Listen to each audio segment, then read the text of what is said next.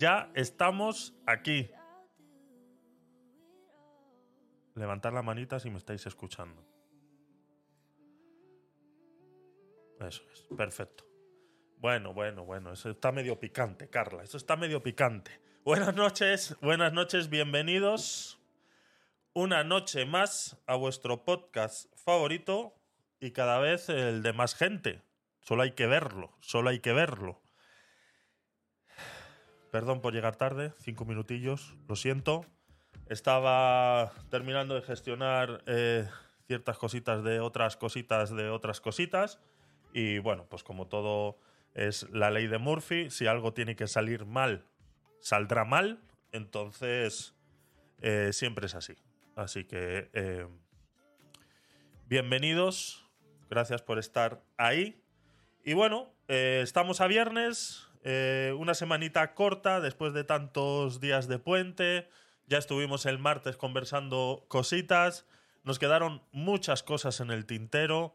Eh, y bueno, y a partir de ahí, pues también otras que van pasando, ¿no? Entonces se nos va acumulando la actualidad, se nos va acumulando y eh, te encuentras con el problema que no sabes ni siquiera por dónde empezar, ¿no? Entonces, simplemente no puedes subir te veo arriba yo, em, eh, Pedro. Yo sí te veo arriba.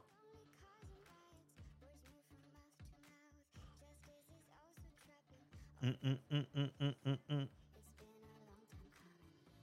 es que no puedo tener las dos. A ver, segundo. A ver si acomodo esto de alguna manera que pueda ver las dos.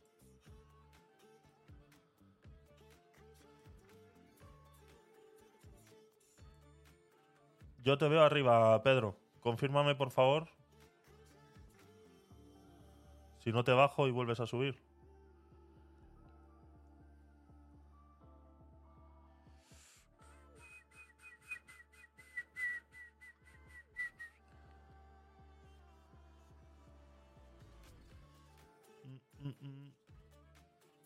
No sé qué pasa.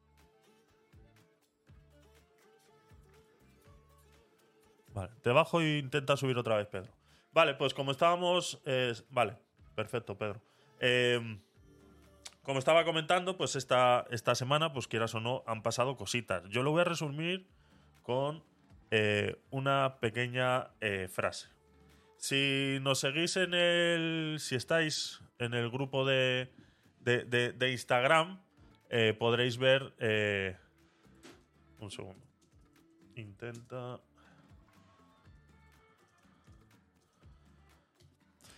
Si estáis en el grupo de, Instagram, pues habréis visto que alguien subió, no sé quién fue, creo que fue Carla, creo que fue Carla, eh, subió una...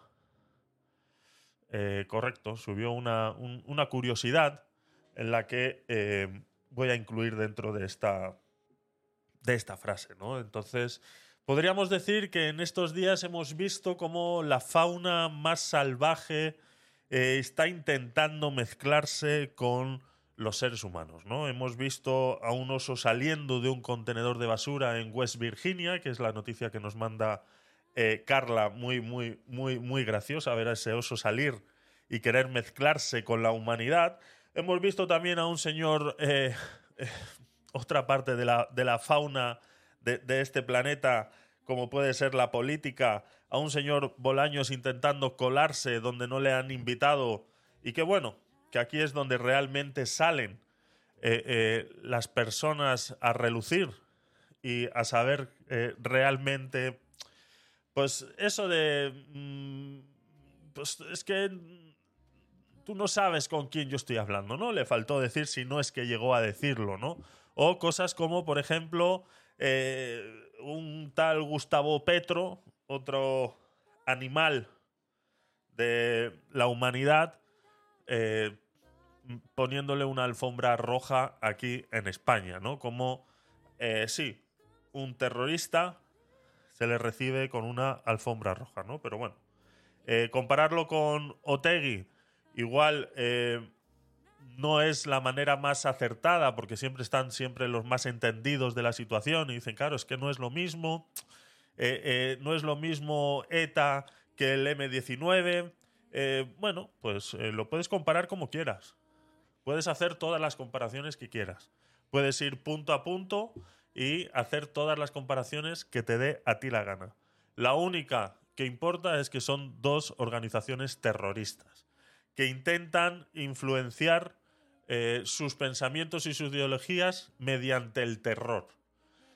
Con esa definición, ¿se aproximan las dos? Sí. Entonces todo lo demás me da exactamente igual. Así que compararlo con, eh, con eh, banda como ETA, pues se, se, te corta el audio. Mm. ¿Me lo está diciendo Pedro? Es que no te oigo, Pedro. Es que ya estamos otra vez con la puta aplicación esta de mierda.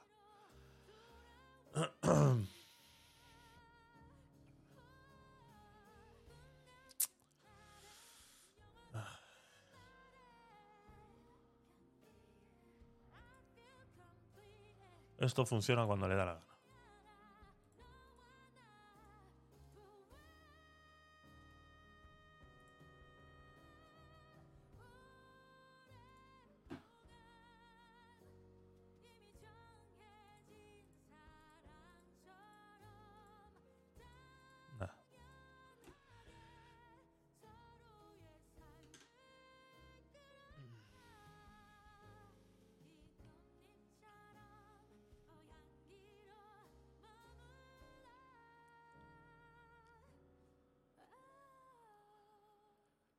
Tengo que volver a, a la a la aplicación, porque este el Club Dex eh, funciona como le da la gana, no se entienden no se entienden bien. Está claro que no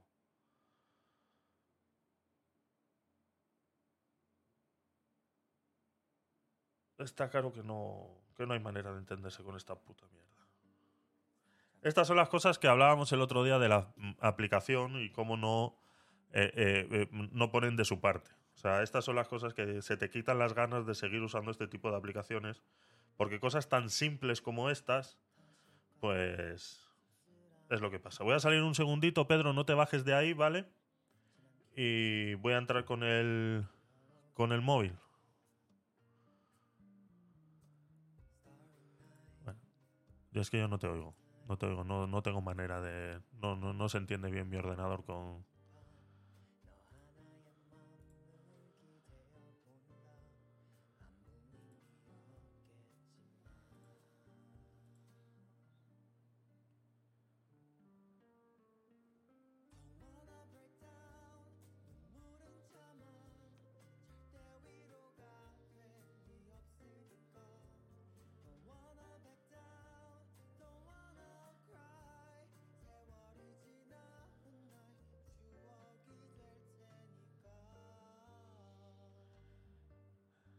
Clubhouse es lo que pasa.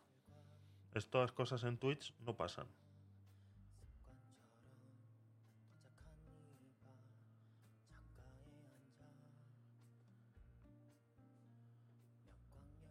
Está bien. Joana, un gusto saludarte.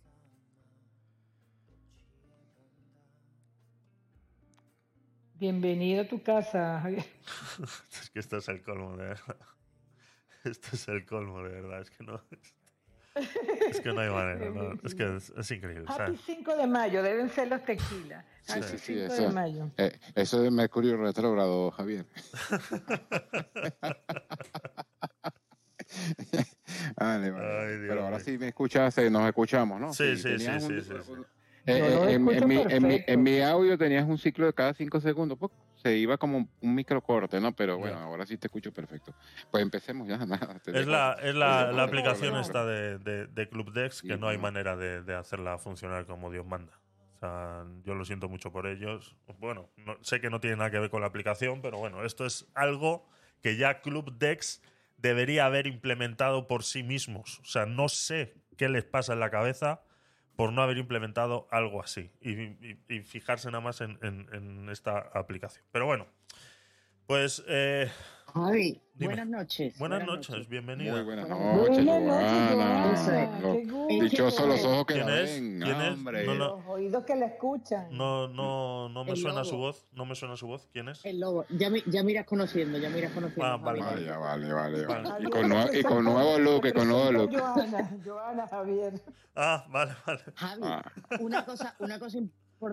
Dime. Una cosa importante es que Clubdeck no es una aplicación oficial de Clubhouse. No, no, por eso lo digo, por eso lo digo, que sé que no es de oficial de Clubhouse, pero por eso Clubhouse debería poner de su parte y haber creado algo así para el ordenador. O sea, si es lo que estoy diciendo, pues yo sé es que que no. a ellos, a ellos lo que les interesa es el tráfico, el tráfico en las aplicaciones, es lo que les interesa. Bueno, No, por eso no han hecho nada, si no lo hubieran hecho ya, está clarísimo. el tráfico es el mismo, Bueno, Joana. sí les informo, sí te informo, Javier, que no te puedo ver en Twitch. O sea, yo me meto aquí en, la, en el link que tú nos compartes y hoy no te veo. ¿Cómo va a ser nada. posible? ¿Cómo va a ser posible? Sí, señor. Me voy a quedar con las ganas. No, no, no, no, eso no puede pasar. Eso no puede pasar. Buah, menudo día. Yo, eh, eh, Azulá, ¿tú, ¿tú me ves? ¿Tú estás en Twitch? Yo te veo en Twitch. Sí, sí, en sí. Twitch. Carla, entonces yo ya no puedo No, hacer más, ¿eh? Yo no. A igual el enlace está mal escrito. Me que puede ser. Escuchando, no puedo No, hacer más Ca- nada. Carlita, Carlita, a mí me pasó eso en, el aguacate sin hueso el domingo. ¿Y qué sucedía? Tenía que abrir Twitch primero y después sí, sí me enlazaba. ¿Me explico? Ok. Ah, bueno. Bueno, eh, pues lo dicho. eh, Clubhouse. Que mi querido Clubhouse. Ay. Eh, ¿Qué estábamos comentando? Pues eso, ¿no? Eh, Petro, Bolaños, un oso saliendo de un contenedor de basuras en West Virginia. Pues eso, la fauna intentando eh, involucrarse en la sociedad eh, eh, humana, en la, humanidad, ¿no? Vemos como, pues eso, ¿no? Un señor como Bolaños que no ha sido invitado intenta colarse en una recepción, en un evento como el 2 de mayo, donde ya existía la representación institucional suficiente y él, pues como parece ser que él es quien es, eh, quería eh, eh, introducirse dentro de ese evento por su cara dura. Esto a mí lo único que me saca fuera de que haya sido un bochorno y que haya salido en todos los medios de comunicación como Bolaños miente, Ayuso miente y una pelea de a ver quién dice la verdad, yo solamente me quedo con la importancia que tiene este tipo de... Bolaños se ha colado en el grupo. Nos pone Joana en el, en el Telegram. Exactamente, se ha colado en el grupo, correcto. Eh, eh, fuera de- de- del bochorno que haya sido y, sobre todo de esa pelea que ahora tienen de que eh, tu palabra contra la mía, que si saco unos correos electrónicos institucionales y los saco a la luz y digo yo sí me fui invitado, pedí asistir y resulta que la fecha del correo electrónico es del 1 eh, de mayo, eh, día festivo también. Y bueno, eh, fuera de todo eso, a mí lo único que, saco de, de todo esto como un aprendizaje es reafirmar mi sentimiento de que estos políticos no son nada más que una calaña. Sobre todo hablando de Bolaños. Porque Ayuso, te guste o no, ya ella es la presidenta de la Comunidad de Madrid y ella no tiene que pedir permiso para asistir a ningún acto dentro de la Comunidad de Madrid. Entonces, eh, dejándola afuera de, todo esto y si lo tenía que haber invitado o no, o si dice la verdad o no, aquí el que ha quedado realmente mal ha sido eh, Bolaños por intentar eh, colarse en ese evento y encima eh, demostrar que es una calaña y sobre todo ya no tanto él, sino todo su séquito que defiende esa actuación. Dice, pues el pequeño Nicolás se coló. Fue bastante más elegante el pequeño Nicolás colándose en la coronación eh, de, Felipe VI que, este sinvergüenza intentando colarse en un evento como el 2 de mayo. Entonces, ya toda su calaña de alrededor, pues eh, decían eh, cosas pues locas, ¿no? Dime, Joana, sí, adelante. Pero lo que, es lo que es maravilloso es verlo cómo se saltaba el cordón, la cara de Reyes Maroto, la cara de los gatos, o sea, saltándose el cordón como si fuera un niño pequeño. Ese, ese espectáculo es absolutamente bochornoso. O sea, Exactamente. cómo va ahí re- reculando, dice, ahora es la mía, no se va a dar cuenta nadie. Y va él Patético. trepando por ahí, por, por, la, por el cordón, se salta por detrás, la Reyes Maroto mirando como diciendo, ¿dónde va el loco este? O sea, un espectáculo bochornoso y flaco favor le ha hecho a las candidaturas del PSOE para la alcaldía y la comunidad, pero flaco, flaco. Ninguno, exactamente. Ninguno. El señor, eh, eh, el que habla o el que hablaba siempre de castas, este señor, ¿cómo se llamaba? Ah, Pablo Iglesias, que hablaba de las castas políticas cuando él no era eh, parte de la política, como haciendo referencia a que, pues, ¿quién se creía a ellos, no? O sea, ¿quién se creen los políticos realmente para reivindicar eh, cosas o situaciones, no? Pues decía el señor eh, Pablo Iglesias eh, reaccionaba de esta manera a ese, a ese veto, a ese evento que le hicieron a Bolaños. Lo decía así. Escuchamos un segundito. Una jefa de protocolo de la Comunidad de Madrid no puede parar físicamente a un ministro del Gobierno del Estado. Y si la Comunidad de Madrid entiende que asume el bochorno de que esta señora eh, detenga a un ministro del Gobierno, a mi entender, el ministro del Gobierno tendría que haber asumido el bochorno de decirle a sus escoltas, me apartan ustedes por favor a esta señora, porque estoy representando al Gobierno de España y yo represento a la soberanía popular. Este señor está claro que no sabe, es un ignorante de la vida y no se da cuenta que en un evento la encargada de protocolo o el encargado de protocolo es la máxima autoridad dentro de un evento. Independientemente de los eventos sean presidenciales, de ministros o sea de unos niños haciendo un baile de fin de curso. Independientemente. Le guste o no, esa calaña de la que tanto él hablaba, pues es a la que ahora él está defendiendo haciendo esos comentarios que están, no tienen, vuelvo y repito, eh, si se conociera un poquito el sistema de protocolo, si, si- si entendiera un poquito de cómo funciona realmente la vida, se daría cuenta de que eh, el encargado de protocolo de cualquier evento es la máxima autoridad en ese momento, independientemente de sean ministros o no. Esta es la calaña en la que tenemos y esto es lo que nuevamente pues eh, hay que dejar encima de la mesa de, pues eso, ¿no? Eh, yo siempre le he dicho,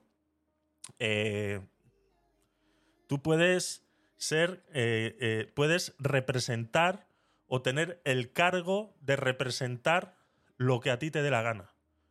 Pero lo que tú no dejas de ser es persona. Y en el momento en el que tú pones tu cargo por encima de las personas, haciendo comentario de que es que esta señora no puede pagar, parar físicamente eh, a un ministro del gobierno. Eh, Hola, lo hizo. ¿Puede o no puede?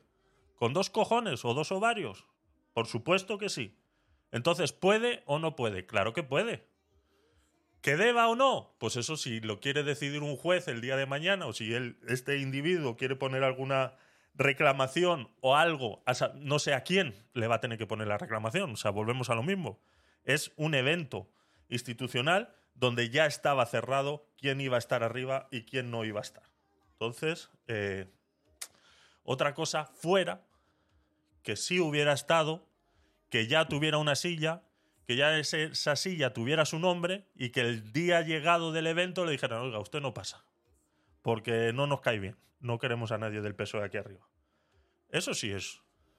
Y eso es lo que hacen ellos cuando no invitan a ciertos partidos políticos a, a ciertos eventos eh, directamente eh, cuando saben que los tienen que invitar, ¿no? Y luego eh, nos vamos a encontrar pues como una noticia que vamos a ver luego sobre, sobre Podemos y la, eh, los anuncios institucionales dentro de la cadena pública como televisión española, ¿no? Entonces, eh, Es que Javi, eh, eh, Pablo Iglesias todavía le guarda cierto rencor a Isabel Díaz Ayuso porque lo mandó más para allá de para allá en las últimas elecciones. Entonces le cortó hasta la coleta, imagínate. Entonces eso todavía Exacto. no lo ha superado, ¿eh? exactamente. El, macho ver, alfa Javi. se ve dolido. Sí, sí, sí. Tienes, tienes, tienes, tienes, tienes ahí bastante, bastante material para, para hacer la movida madrileña e incorporarlo lo ahí en, en- en- en- con, con, el, con, con la canción de Mecane o Me colé en la fiesta. ¿vale? Exactamente. Me exactamente. colé, bueno, igualito, ¿eh? Exactamente, O sea, exactamente. porque tal cual se comportó, parecía un niño, ¿eh? Cuando se increíble. Se, Es- cola en una fiesta, ¿eh? Es una vergüenza, la verdad que, que fue una vergüenza la que hizo este señor y, y bueno, eh, lo importante es que queden retratados en todo eso. Y luego nos encontramos con que un señor Gustavo Petro le ponen una alfombra roja eh, para llegar eh, aquí a España de visita. Aquí hay que matizar algo. Eh, nos guste o no, y esto yo lo he dicho muchas veces, nos guste o no, es el presidente electo, entre comillas, o no, allá cada uno que piense lo que quiera pensar, de un país eh, soberano como es eh, Colombia. Entonces, eh, este acto de recibimiento está bien. A ver, está dentro del protocolo. ¿Puede ser más austero? Debe ser más austero. Parecía que venía, yo qué sé. O sea, mm, aquí volvemos otra vez de vuelta con el protocolo. ¿Quién dicta qué tan, eh, qué tanto se debe eh, eh, demostrar ante estas personas cuando las recibes? Yo quisiera ver si este recibimiento que se le ha hecho a Gustavo Petro sería el mismo que se le hiciera a Pedro Sánchez llegando a Colombia. Mm, lo dudo, más que nada porque no tienen la capacidad que tiene España. Es la realidad, no os molestéis, es así. Entonces, ¿debería ser más austero? Por supuesto. ¿A mí no me ha gustado? Para nada, porque yo creo que es un presidente que cuya trayectoria no merece ser presidente. O sea, es que eso automáticamente se tenía que haber parado. Y así como se tenía que haber parado en Colombia, se tiene que parar aquí.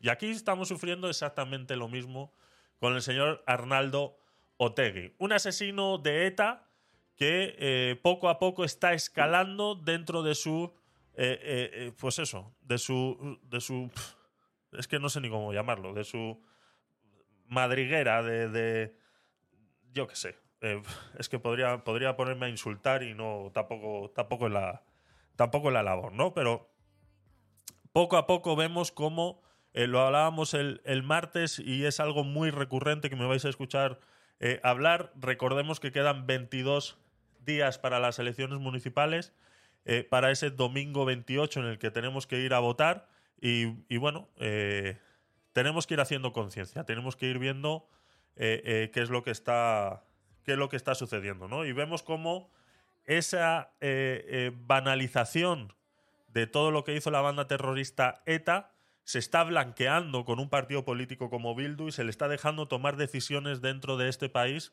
por el simplemente hecho de decir que, bueno, que era lo que había que hacer para que ellos dejaran las armas. Si, si seguimos pensando que esa era la solución y que, como ya dije la semana pasada, creen que ellos han acabado con ETA, mm, yo no veo que se haya acabado con ETA. Si tú acabas con tu enemigo, no llegas a matarlo y ni siquiera este aún así pide perdón, no has acabado con el enemigo. Eso es lo que ha pasado con ETA, eso es lo que ha pasado con las FARC en Colombia. Exactamente igual. Comparar, podríamos comparar, como he dicho hace un rato, podríamos, pero ¿qué es lo más importante que hay que comparar? Que son personas que, cuya ideología es ser terrorista. Y que defienden sus ideales causando terror en aquellos que no piensan como él. Entonces, simplemente son terroristas. Poco más. Es que no sé por qué recibimos a estas personas con estas eh, galardones de esta manera, ¿no? Eh, Pedro, adelante. Sí, eh, sí, efectivamente. de hecho, hay, hay dos coincidencias mm, análogas, ¿no? Estábamos viendo también a, a Jiménez Los Santos, que yo lo sigo también a veces ¿no? En radio, en diferido algunas veces, algunos programas especiales. Sí, ese es el que mandaste en el, en título. el Telegram, ¿no? Sí, sí, y Ahora también, eh, bueno, no, te, no te mandé el de Jaime Bailey, que también está en Miami y también dijo Ujú. esto, y, y los dos coinciden, fíjate lo que dicen los dos, dice, a ver, eh, eh, eh, se, se le toma a, a Petro como si fuera un ex guerrillero, un ex terrorista, o un exacto. ex delincuente, o sea, entonces yo, y dice, a ver, yo no todavía no conozco ex, ex delincuentes ni tampoco ex víctimas, o sea, o sea, las víctimas y los muertos no hay ex muertos, o sea, me explico, es lo que es lo que estábamos analizando, pues y, y se le dio el trato como de si fuera, no sé, este, la coronación del rey de allá de Inglaterra, que va a ser pronto, ¿no? Algo así, y, y, es algo, ah, pues indiferentemente el protocolo, etcétera, mm, no sé, debió ser un poco más austero como tú estabas diciendo, ¿no? Y aparte de eso, se sentó en la Cámara de los Diputados y, y se mecía en la silla así, se reclinaba, le faltó poner los pies encima del, escritorio ahí, de, mejor dicho, del curul. Entonces, no, no sé, eh, la, postura, los gestos, o sea, todo eso habla por, sí solo. Exactamente. Vamos a poner ese, ese trocito de esa introducción que hacen en Es Radio sobre eh, esto que está comentando Pedro y que fue el que nos mandó esta noticia al club de Telegram. Vamos a escucharlo, son cinco minutillos, pero son cinco minutillos realmente eh, y verdaderamente interesantes y que es una manera muy digna de explicar lo que ha sucedido con este señor en España. Vamos allá. Bueno, vamos con Rosana Laviada y Vanessa Vallecillo a contar lo que sucedió ayer en las Cortes, que fue un día verdaderamente penoso. Ya saben que yo he criticado en algunas cosas a, a, Vox y creo que ayer el único partido digno que hubo en el Parlamento fue Vox. En España se ha presentado un sujeto que es un terrorista, terruco, como les llaman en, en Perú. Me gusta porque tiene una cosa, digamos, que les, les desmerece. Un terrorista puede parecer una cosa muy importante. En cambio, un terruco es un miserable. Se dedica a matar al prójimo, a, delatarlo, a esas cosas. Pues el terruco eh, Petro es un terruco que además la víspera insultó a España. Y ayer vimos en el Parlamento pues una, una verdadera función de falta de dignidad empezando por el jefe del Estado, continuando por el presidente del gobierno y acabando por el jefe de la oposición. Ayer el decoro de las Cortes lo salvó Vox, que hizo lo que había que hacer, que era irse. Irse cuando hablaba este despreciable sujeto, este criminal, este terrorista del M-19. Eh, eso de exterroristas, no, nadie es exterrorista. Estará en paro, pero un terrorista es un terrorista. Nadie es ex asesino, porque la víctima no deja de ser víctima, es víctima. El muerto es muerto. O sea que nada de ex eh, terroristas, no, terrorista del M19. Y normalmente es verdad que los discursos del rey eh, son pactados con el gobierno, pero lo de ayer no fue pactado, lo de ayer fue un discurso que parecía de Irene Montero el peor que le he oído al rey, mira que yo soy defensor del rey, todo lo que se diga es poco para lo bien que lo hace, pero el discurso de ayer fue verdaderamente el peor con diferencia de todo su reinado. Eh, fue una mezcla de, estupideces y cobardías imposible de encontrar parecía remitido directamente por el Ministerio de Igualdad. Por cierto, a cuya ministra la suelta violadores eh, eh, vamos, baboseó este sujeto que además tiene una pinta que es que hay que verlo. Es peor que Bolaños de Polizón. Vaya pinta que tiene el gacho.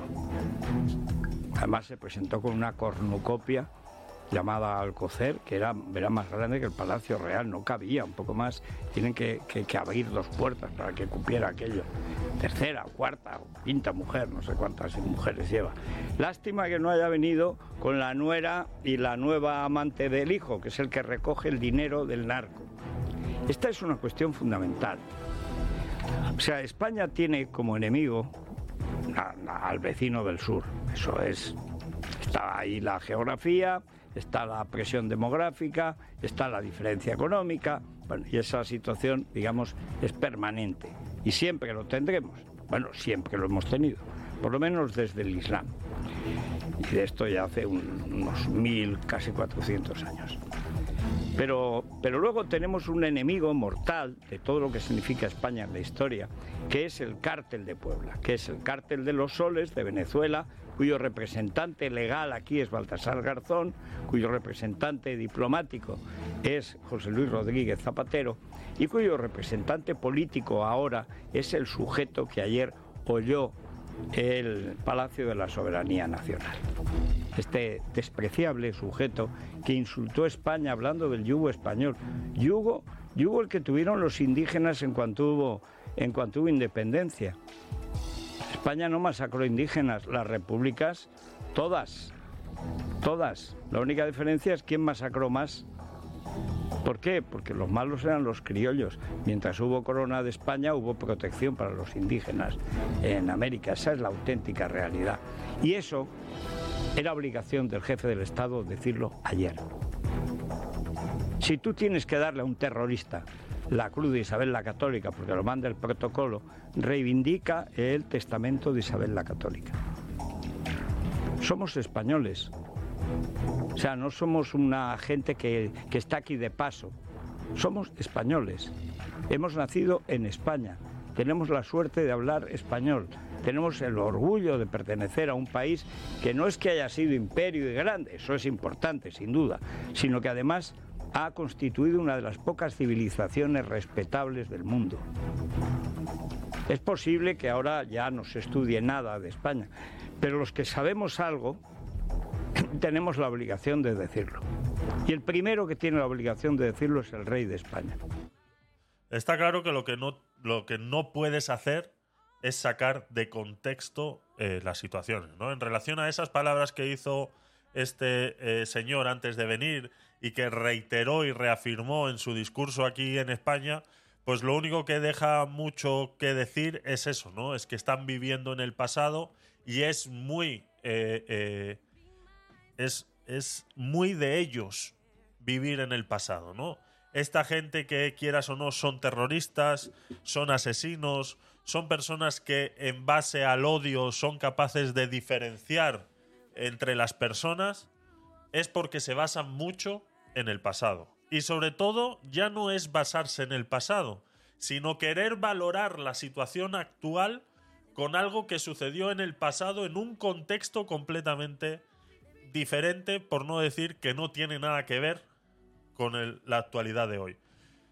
Hacer ese tipo de comentarios, que son populistas. Si este señor cree que haciendo ese tipo de comentarios está haciéndole bien a su país, yo creo que se equivoca. Yo conozco muy bien a los latinoamericanos, he vivido muchos años con ellos y sé muy bien cuál es el pensamiento que tienen sobre España. Y el pensamiento que tienen sobre España, estas frases de este señor no las representan. Entonces, lastimosamente, ahí tienes a una persona que representa a un país mostrando odio hacia un país como España. Y si nos vamos a lo más mínimo, como acaba de decir eh, Federico ahora, eh, si estás aquí, ahora mismo, eh, como presidente de Colombia, recibido con todos los honores en España, y que encima te entendamos, es gracias a España. Te guste o no. Y sabes muy bien que eso es así. Ahora, claro, es que, dices, claro, es que eso, Javier, es que te está pasando un poquito. Bueno, pues nada. eh, tú mismo. Las cosas son como son. Y no hay más. Eso no son opiniones. Eso es realidad. Y la realidad no puede ser discutida. Porque es lo que es. Y punto. Entonces, si te vas a venir con esas estupideces, si vas a venir con esas payasadas, pues yo te puedo contestar con otras muchas más. Que te gusten o no, es más verdad que lo que tú estás diciendo. Así que lastimosamente es así. Adelante, Pedro. Sí, efectivamente, eh, no solamente lo que dijo Federico ayer y antier, pues, sino también estaba contrastándolo con lo que dijo este analista que se llama Jaime Bailey en, Sí. En Miami. Eh, eh, él coincide, porque inclusive puso el, el- el video de, ah, inclusive de Federico y hizo la comparación y también puso los videos en vivo. A ver, eh, está fuera de todo contexto hablar de, de, de- de hace, de hace más de tres siglos, o sea, imagínate y teniendo los problemas actuales, ah, pero de eso no se habla. O sea, el socialismo y la izquierda no habla de eso. O sea, le- se le está ardiendo la casa por todos los lados, pero de eso no se habla. Vamos a dar clases de moral de hace, eh, no sé, que 500 años atrás, 300 años atrás. O sea, pero eh, el presente no, el presente no existe para ellos. O sea, y, y, y fue bochornoso también esa parte, ¿no? Porque se sentó en el, en la Cámara de Diputados a, dar como unas clases como si fuera el profesor. El profesor tomando nota, ¿lo viste? Sí, sí, sí, sí, sí, sí, sí, sí. Y, se mecía en la silla así reclinable y se reclinaba como si esa vaina fuera el escritorio de él, no jodas. Y, y, le faltó poco para poner los pies, te lo juro, encima de ellos. Yo decía, pero este, este, tipo, este tío que se cree, o sea, eh, ¿crees que está en, no sé, en la oficina privada él hablando con los narcos? Imagínate, imagínate. Como el, padrino y a ver, le está hablando, a ver, eh, son posturas que no son de un jefe de Estado. Primero, por hablar de hace cinco, cinco siglos atrás. Segundo, no preocuparse con los problemas en el presente. Y tercero, eh, pues a ver, ¿qué confianza es esta? O sea, a ver, ni yo, ni yo, ni yo delante de mi jefe, que es un call center, me pongo a reclinarme ni poner los pies sobre el escritorio. O sea, le faltó poco, ¿eh? Exactamente. Exactamente. Nos dice Arancha, bienvenida, buenas noches, gracias por estar ahí en el chat de Clubhouse dice que el señor presidente de Colombia acepte ser recibido con los honores y luego hacer la mamarrachada que ha hecho, solo determina el nivel de caradurismo de su mandato, su ignorancia y su populismo a la hora de gobernar. Completamente de acuerdo, Arancha. Bienvenida. Eh, es así, es así. O sea, es que poco más se puede, se puede discurrir de esto. Adelante, Joana. Sí, no, es que además esto, fíjate que, es como, como, esa agenda que tienen marcada estos gobiernos de, de ultraizquierda populista comunista, que es eh, tratar de evitar de hablar de lo que nos pasaba antes de ayer, nos está pasando aquí en España. Eh, mm, el Partido Socialista se llena la boca de decir que hay que olvidar a ETA, que ETA ya no existe, que aquí no ha pasado nada, que hombre, que es que hay que ver lo que es la derecha hablando todo el día de ETA. Pero a Franco y a todo el ejército entero del bando nacional lo tenemos sentado en la mesa comiendo todos los días y ahora estamos hablando efectivamente de lo que pasó de 1492 en adelante y los españoles nos tenemos que flagelar por aquello que sucedió, amén de soportarlo sobre mentiras que no corresponden con la realidad. Es toda una agenda perfectamente marcada, reescribir la historia, eh, reescribir la educación de los pueblos, reescribir lo que realmente pasó y tratarnos de hacer siempre malos a los mismos para que nos estemos flagelando por los siglos de los siglos. Amén. Ni más ni menos, este se reproduce el patrón en los populismos de ultraizquierda de América Latina y en el populismo de ultraizquierda que tenemos aquí en España. Así es, así es. ¿Qué vas a ver el burro de pasta de dientes? Nos dice Mabel en el chat. Abajo el comunismo, hagamos la lucha de pie. Es así, es, es día tras día eh, intentar eh, pisotear, eh, pues eso, lo que quieras o no, a ellos les ha dado lo que tienen hoy. Yo esto siempre lo he hecho, sobre todo, con mucha con mucha broma, ¿no? Yo tengo muchos conocidos peruanos, mi, mi exmujer era, era peruana eh, tengo cuñados eh, eh, peruanos viviendo en Israel y todo. O sea, yo siempre he hablado mucho con, ellos de este, de, este, de este sentido. Y digo, si España no hubiera llegado a Latinoamérica, ahora mismo estaríais hablando quechua. Entonces, dentro de la broma, sí. La realidad, te gusta o no, también. Así que poco más. Yo creo que poco más podemos podemos desmigar eh, eh, de ahí. Entonces, eh, si queréis, yo creo que podemos empezar con el grosso del, programa. Tengo varias noticias guardadas de la semana pasada y que podemos ir discutiendo, viendo que hoy estáis animados. Hoy estáis animados. El título de hoy, esta ronda la paga Estados Unidos, es una noticia que vamos a tratar hoy y que bueno, aprovechando que está Joan aquí, pues también me gustaría saber su opinión al respecto y sobre todo la de, la de todos vosotros y siempre eh, la vamos a poner dentro del contexto actual y, demás. Entonces, quedaros, quedaros porque es interesante esa noticia y que la hablaremos ahora eh, más adelante. Eh, poco más, vamos a empezar. Ponemos la intro y empezamos. Parece mentira, pero sí. Después de casi una hora. ¿Qué le pasa a este hombre? ¿Se ha fumado algo? Mensaje para Pedro Sánchez. Gracias, te quiero mucho. ¡Viva Pedro Sánchez! porque la sociedad española si tiene algo que es muy tolerante. ¿Qué haces? ¿Cosas? Sí. ¿Cosas nazis? Sí, Peter, cosas nazis. Cosas nazis. Cosas nazis. Cos, cos, cos, cos, cos, cos, cos, cosas nazis. Hay un momento. Es que yo se lo he dicho. Confío en que, en que, en que hoy lo aprendas también, la verdad.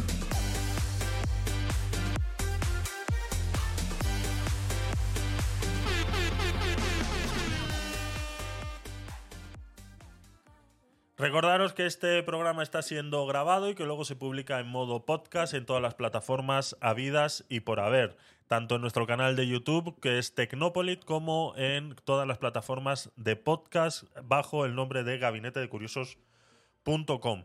Para que no te vuelvas loco y encuentres todo fácil, todo lo tenemos centralizado en la página web de gabinetedecuriosos.com. Arriba a la derecha vas a encontrar todos los enlaces a todas mis redes sociales y todas las plataformas donde publicamos este contenido.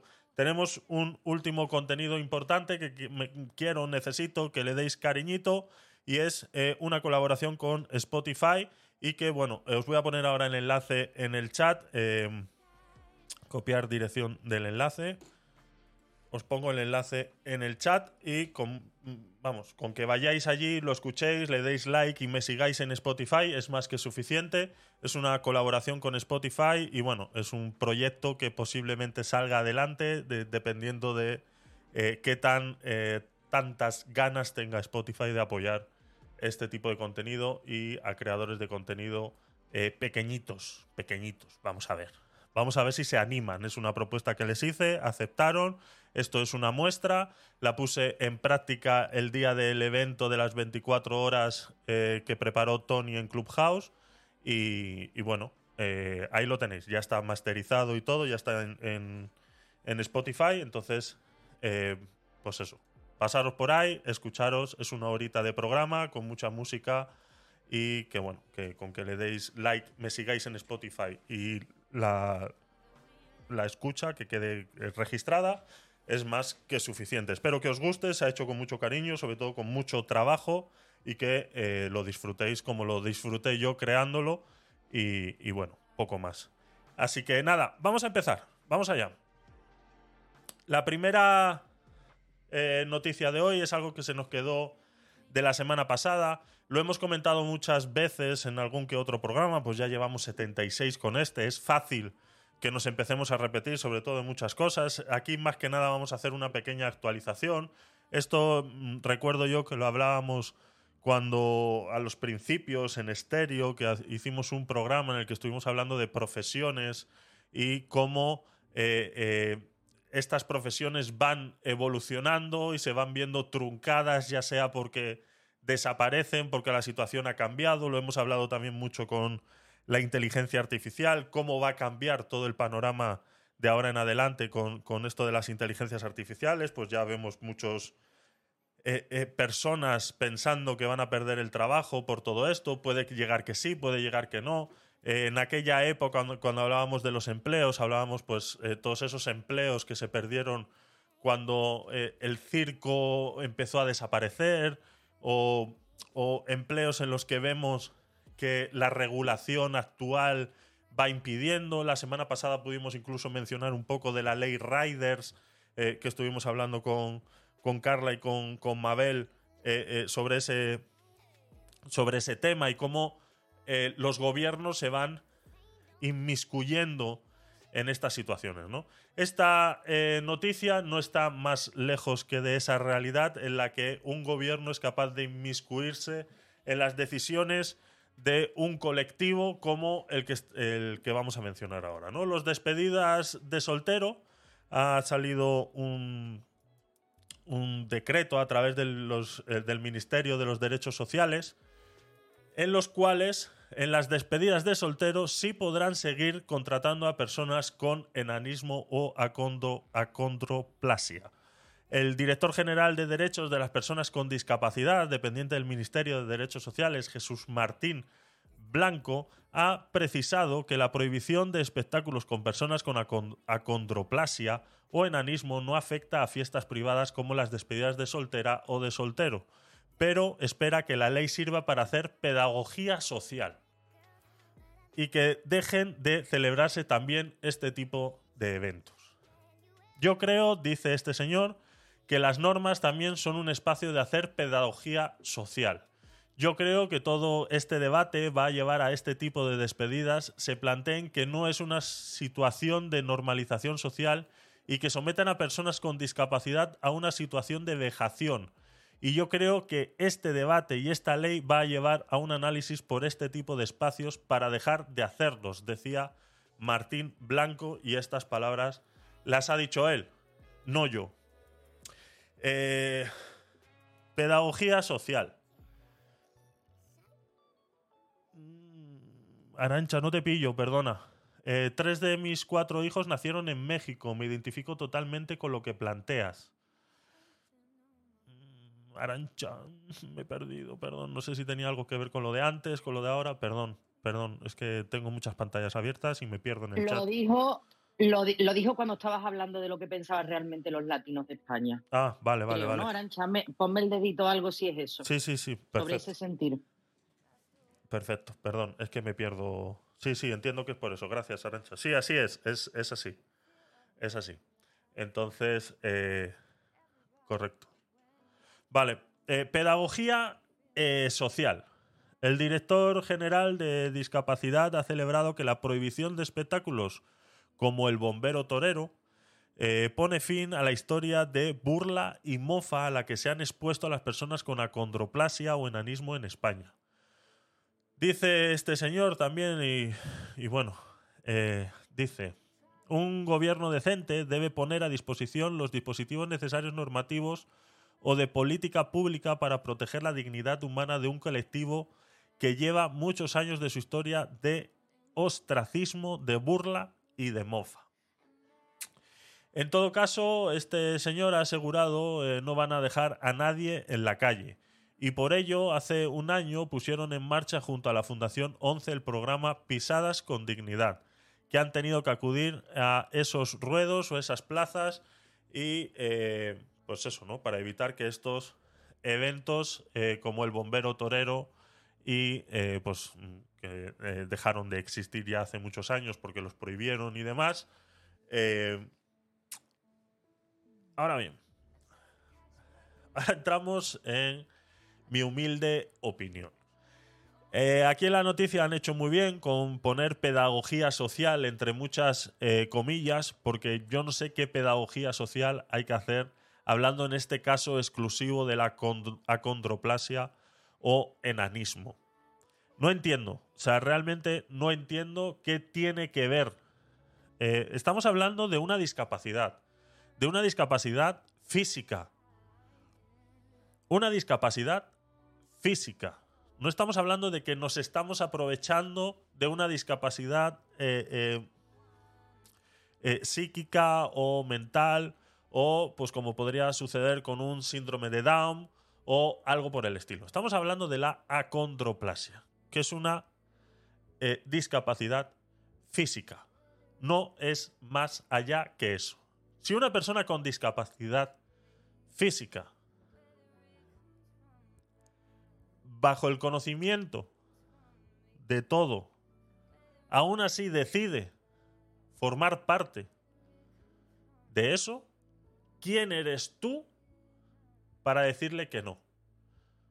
Es una y otra vez lo mismo de siempre. Es dejar que el gobierno tome decisiones sobre las vidas de las personas que no tienen por qué. Que no tienen por qué. Porque estas, estos señores que tienen esta condición física, estos señores y estas señoras que tienen esta condición física o discapacidad física, por decirlo de alguna manera, porque yo creo que incluso está hasta mal dicho. Es una condición física que les ha llevado a tener ese aspecto de enanismo, ¿no? Fuera de, lo, de todo lo demás, pues es posible pues, que tengan otro tipo de enfermedades, otro tipo de cosas, pues por su condición física entiendo que pues no, no esté todo en su, en su sitio correcto, ¿no? Pero fuera de ahí, o sea, fuera de ahí, dejemos todo eso. Estamos hablando de una condición física. Ahora yo quiero que tú me digas a mí si una persona, eh, yo qué sé, que le falta una pierna, no puede aparecer en una película representando a un caído de la guerra. No puede. También nos estamos aprovechando de su condición física. Yo lo veo así. Yo no sé por qué hay que siempre dejar que estos gobiernos decidan sobre las personas que bajo su propio criterio y el conocimiento de todos los pros y todos los contras les privas a ellos de decidir si trabajar de eso o no. Ahora bien, eso es porque tienen a Echenique. es el portavoz. Echenique es el portavoz. No, pero es que lo que, lo que pasa con estas historias, Javi, es, es lo mismo de siempre, ¿no? Es eh, legislar a golpe de ideología. Exactamente. Es que si, si a mí me parece que esto es así, no admito ninguna opinión en contrario y no dejo a nadie que decida por sí mismo. Cuando tú estás legislando a base de prohibiciones, en vez de permitir que sea la propia libertad de cada individuo el que decida a lo que se dedica, en lo que trabaja, a dónde va, a dónde viene, lo que hace, lo que no hace, siempre con el margen de respeto a la libertad de los demás, Exacto. a partir de ese momento tú estás tra- tratando como iguales a todas las personas. En el momento en el que tú a mí me estás poniendo un determinado coto en función de tu ideología para que yo no pueda hacer lo que hacen el resto de las personas, tú me lo quieres vender como una supuesta igualdad y como un supuesto respeto, pero lo primero que estás haciendo es faltarme al respeto de mi propia autonomía. Exacto. Eso es así. O sea, es que si usted no me deja decidir, usted me está privando de mi libertad. A partir de ahí ya podemos tener todos los debates ideológicos que queramos. Pero cuando yo no tengo derecho de opción, yo pierdo la libertad y por ende pierdo la libertad de decidir como cualquier otro ciudadano. Así es, Pedro, adelante, no sé si vas a decir algo.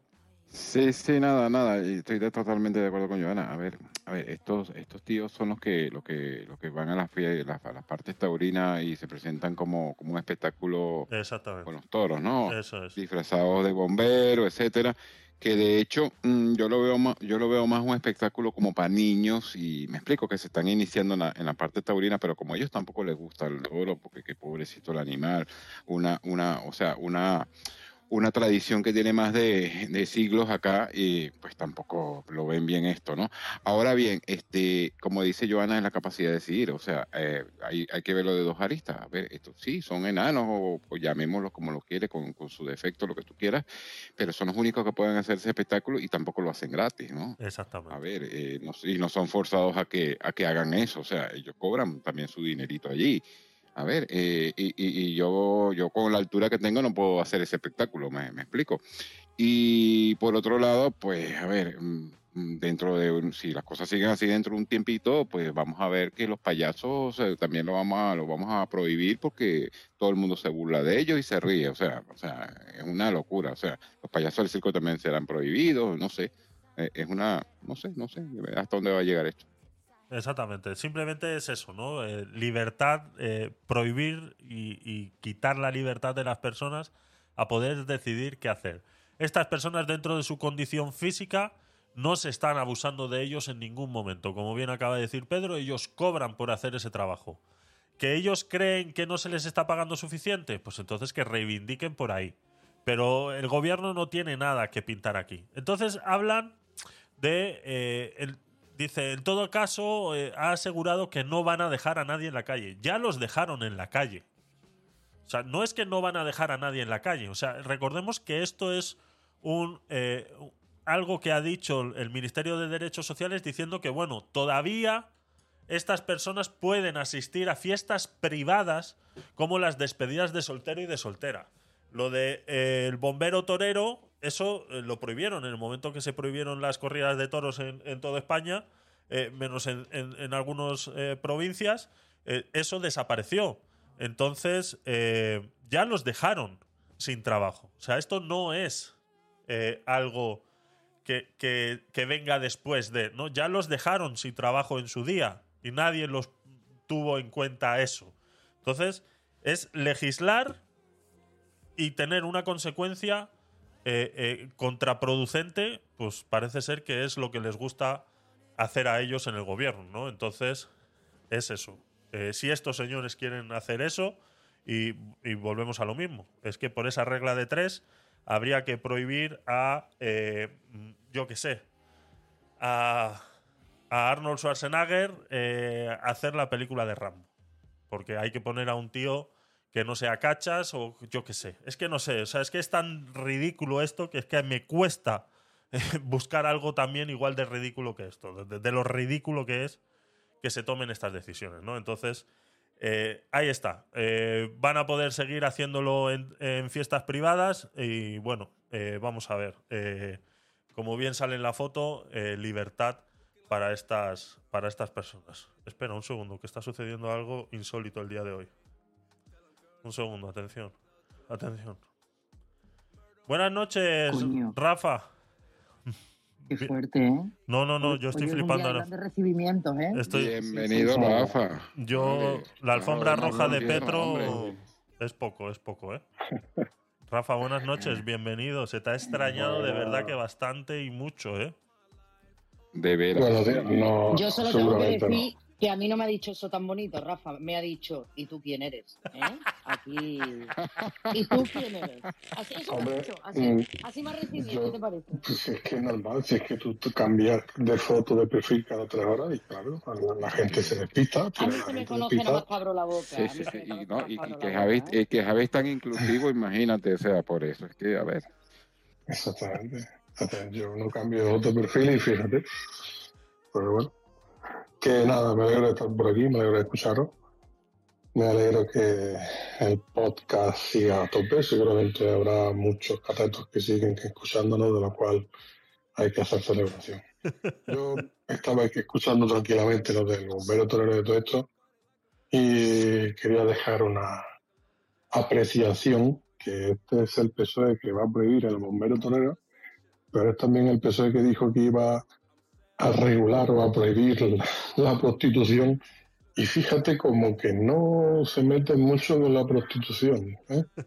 La prostitución sigue ahí tranquilita haciendo su cosa, oye, pero unos, unas personas con unas cualidades físicas que hacen un espectáculo, oye, pues eso lo vamos a prohibir. Y yo un poco, igual que lo que decía bueno, Pedro, ¿no? Eh, está relacionado con el mundo taurino, está relacionado con cierta moralina, ¿no? Parece que, Exacto. parece que hacer, hacer reír por una condición física, pues parece que está mal, y entonces tienen que implantar esa moralina, esa dosis de moralina, eh, diciendo que lo prohibimos porque aquel que vaya a estos espectáculos está haciendo algo reprobable. Y, por eso no es solamente una cuestión de libertad de quienes ofrecen esos servicios y esos espectáculos, es también una cuestión de, implantación de, una nueva conciencia social. Nos está diciendo directamente a toda la población, esto no afecta solamente a los que trabajan en ese sector.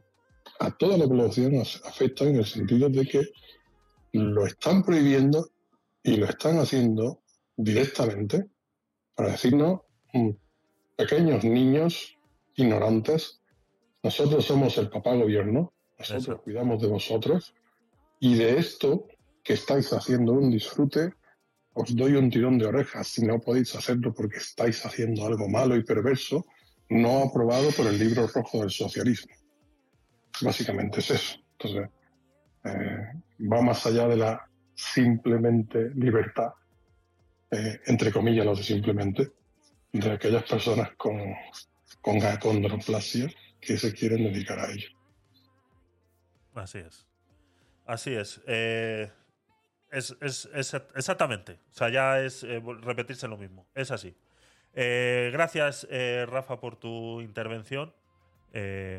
Gracias por, por volver. Eh, se te ha echado de menos. Eh, me, me ratifico en ello, a pesar de que me están poniendo de, de machisma, heteropatriarcal y todo lo demás en el chat. Pero bueno, que sepan Uh, que. Fuera, fuera. Bueno, yo estoy totalmente a favor del heteropatriarcado, franco falso pantano, entonces todos aquellos que estén conmigo pues pueden solicitar mi apoyo. Que ahí. Dinosaurio, sal de la cueva. Pero calla un momento, Aquí está el dinosaurio. pero calla un Tómala. momento. ¿Y qué hacemos acá? Joder, es que es que eso es lo que lo resume todo, eso es lo que lo resume todo, ¿eh? De verdad que No sí. abasto para pulsar botones. No Javi, sé, ya no sé ni dónde estoy. Sí. ¿Cosas nazis? Sí, Peter, cosas nazis.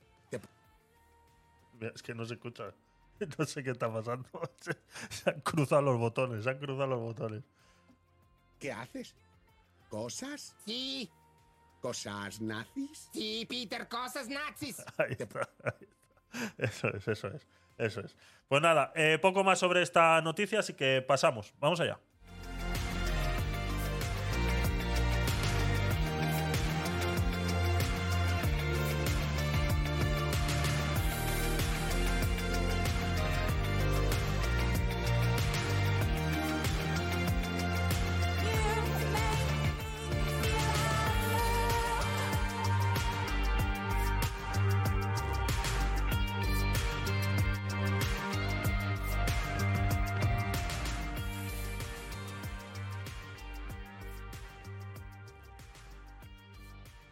Recordaros que si queréis ver mi linda cara y estáis por ahí por Clubhouse, tenéis un enlace arriba que os invita al canal de Twitch, donde hay otra gente también hablando por ahí por el chat.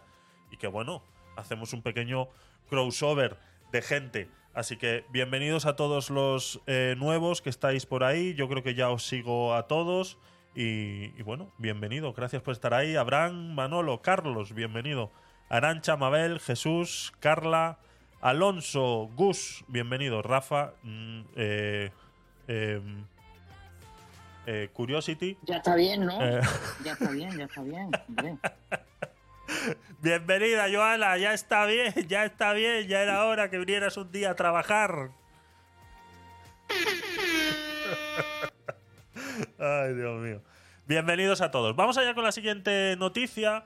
Es, eh, es un dato eh, pedagógico, algo que eh, quiero mencionar porque existe una ley electoral que respalda estas decisiones, a pesar de que ocurran en sitios donde a mí pues mm, realmente ni me va ni me viene, como Radio Televisión Española deja a Podemos, Izquierda Unida y a la coalición de Unidas Podemos fuera de los spots electorales gratuitos en la programación estatal.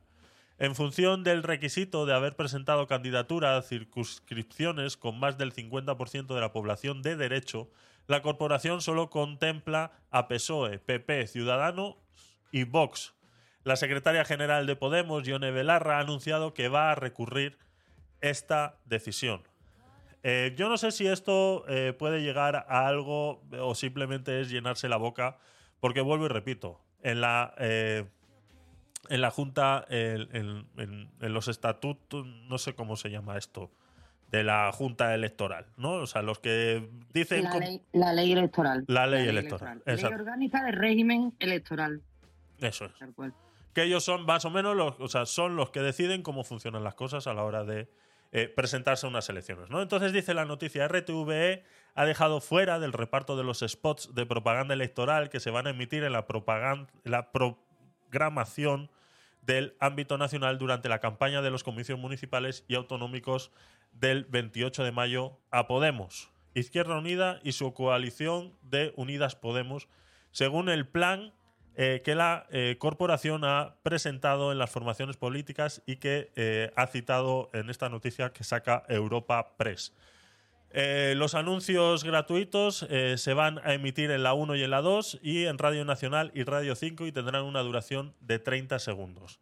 Para repartir ese espacio, explican en Europa Press, se han tenido en cuenta los resultados de las últimas elecciones locales y el artículo 188 de la Ley Orgánica del Régimen, ele- del régimen Electoral General, que señala que el derecho a los tiempos de emisión gratuitos en los medios de titularidad pública regulada en el artículo 64 corresponden en el caso de elecciones municipales y autonómicas a aquellos partidos, federaciones o coaliciones que presenten candidaturas en municipios que correspondan al 50% de la población de derecho de las circunscripciones incluidas en el ámbito de difusión o en su caso de propagación del medio correspondiente.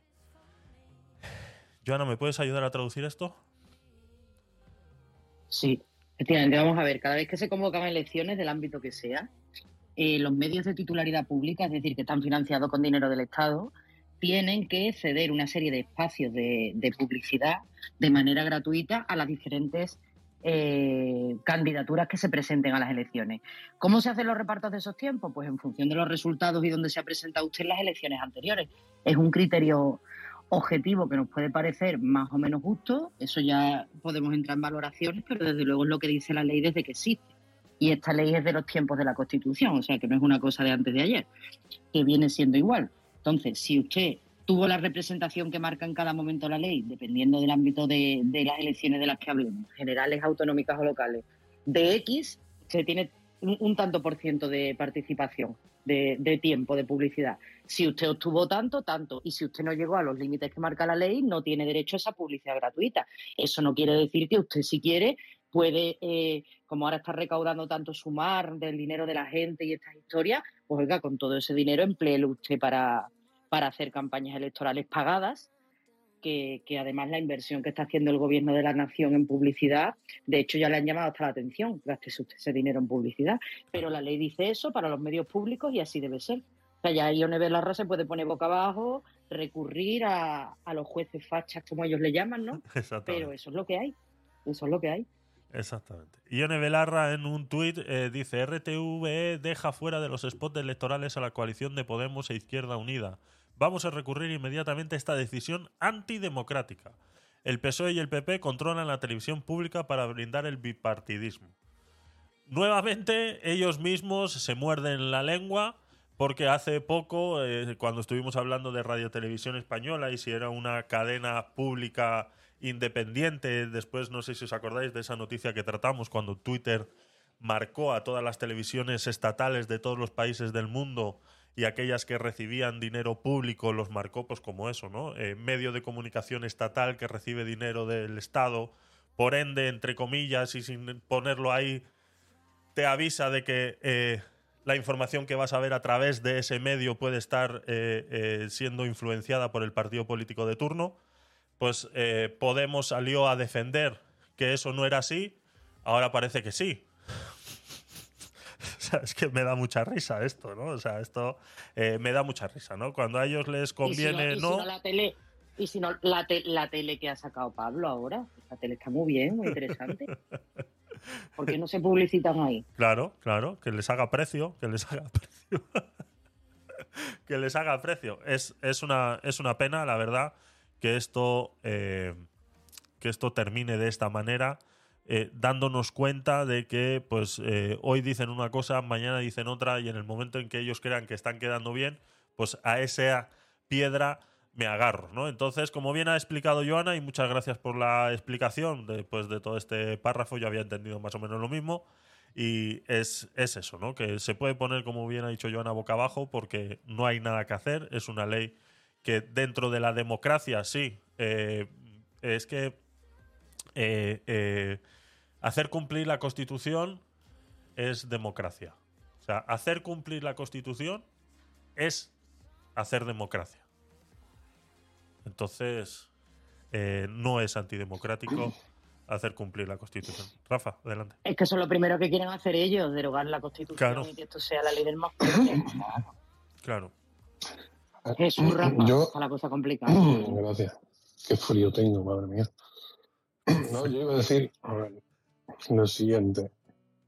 Aquí habría que entrar en el concepto. no, Los servicios públicos de información, las cadenas públicas de información, tanto de radio y televisión, se supone que tienen que tener un carácter, un carácter informativo e imparcial.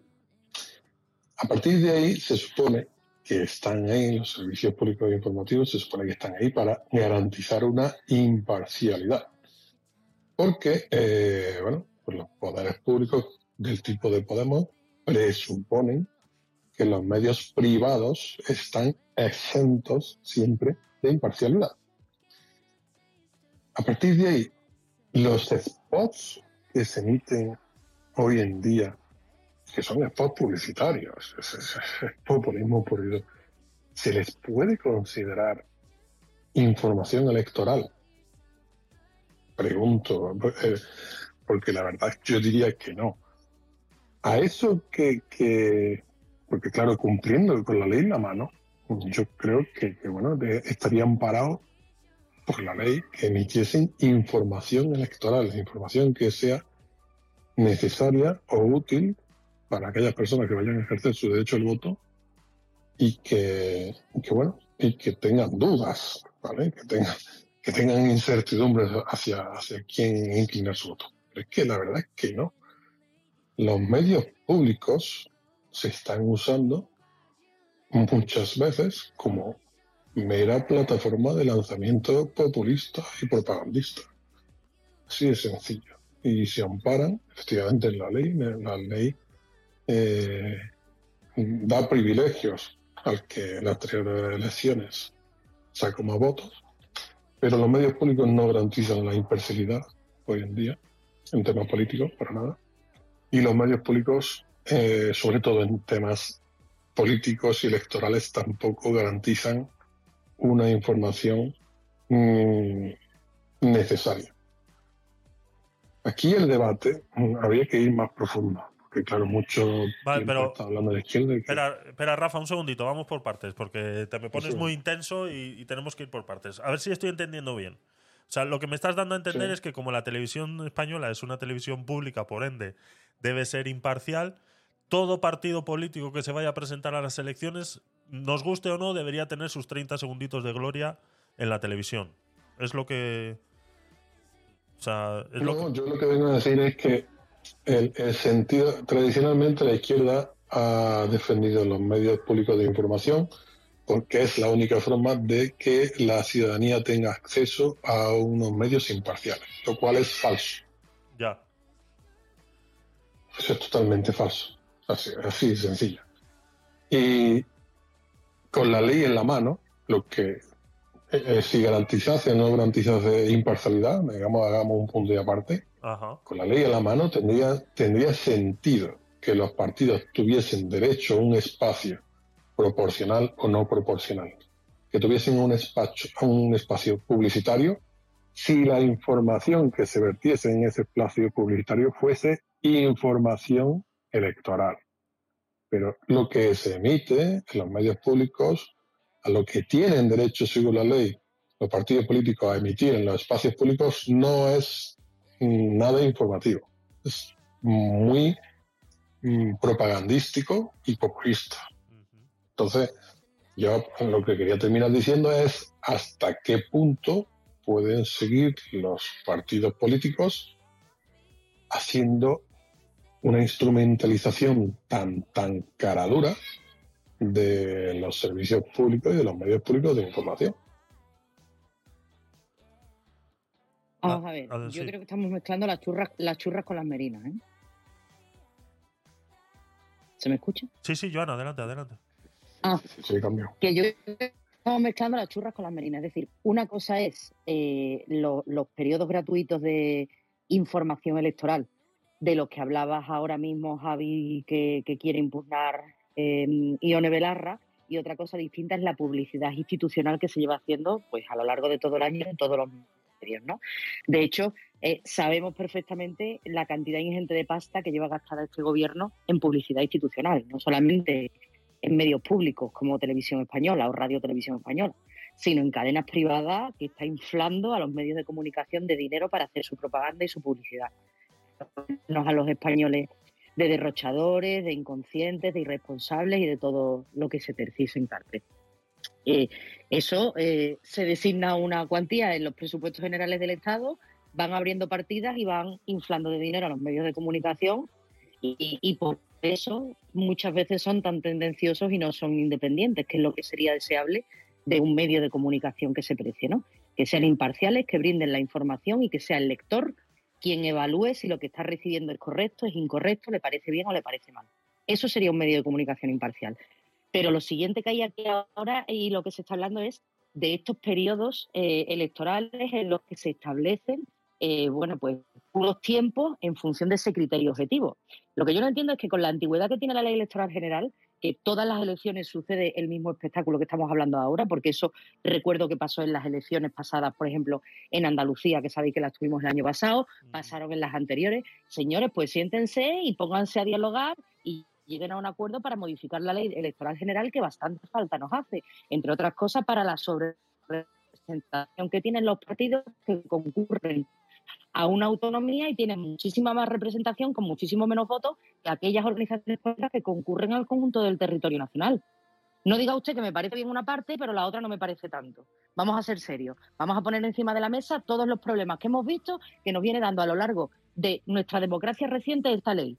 Y vamos a hacer un sistema verdaderamente representativo, un, sistema verdaderamente democrático en el que cada ciudadano que deposita un, un voto valga lo mismo el que vota a un partido nacionalista extremista que el que vota a un, a un partido que concurre a las elecciones generales en todas las circunscripciones. Que eso sí que es tremendamente injusto. Eso sí que es tremendamente injusto. Entonces, mm, no puede ser a la carta para lo que a mí me dé la gana. Vuelvo a lo mismo del mismo argumento de antes. Sí para lo que a mí me parece, porque es puramente ideológico, yo lo quiero hacer así y al que no le guste que se fastidie, pero en lo que a mí no me viene tan bien, pues ya no estoy de acuerdo. No, señores, no. Vamos a modificar la ley en todos los puntos. Vamos a traerla a los tiempos que corren y vamos a traerla para que verdaderamente haya una igualdad en todos los ciudadanos que depositan un voto en una urna para que valga exactamente el que vota en el Ferrol en La Coruña que el que vo- vota en Mojaca. Exactamente lo mismo y eso a día de hoy no sucede. Ni va a suceder.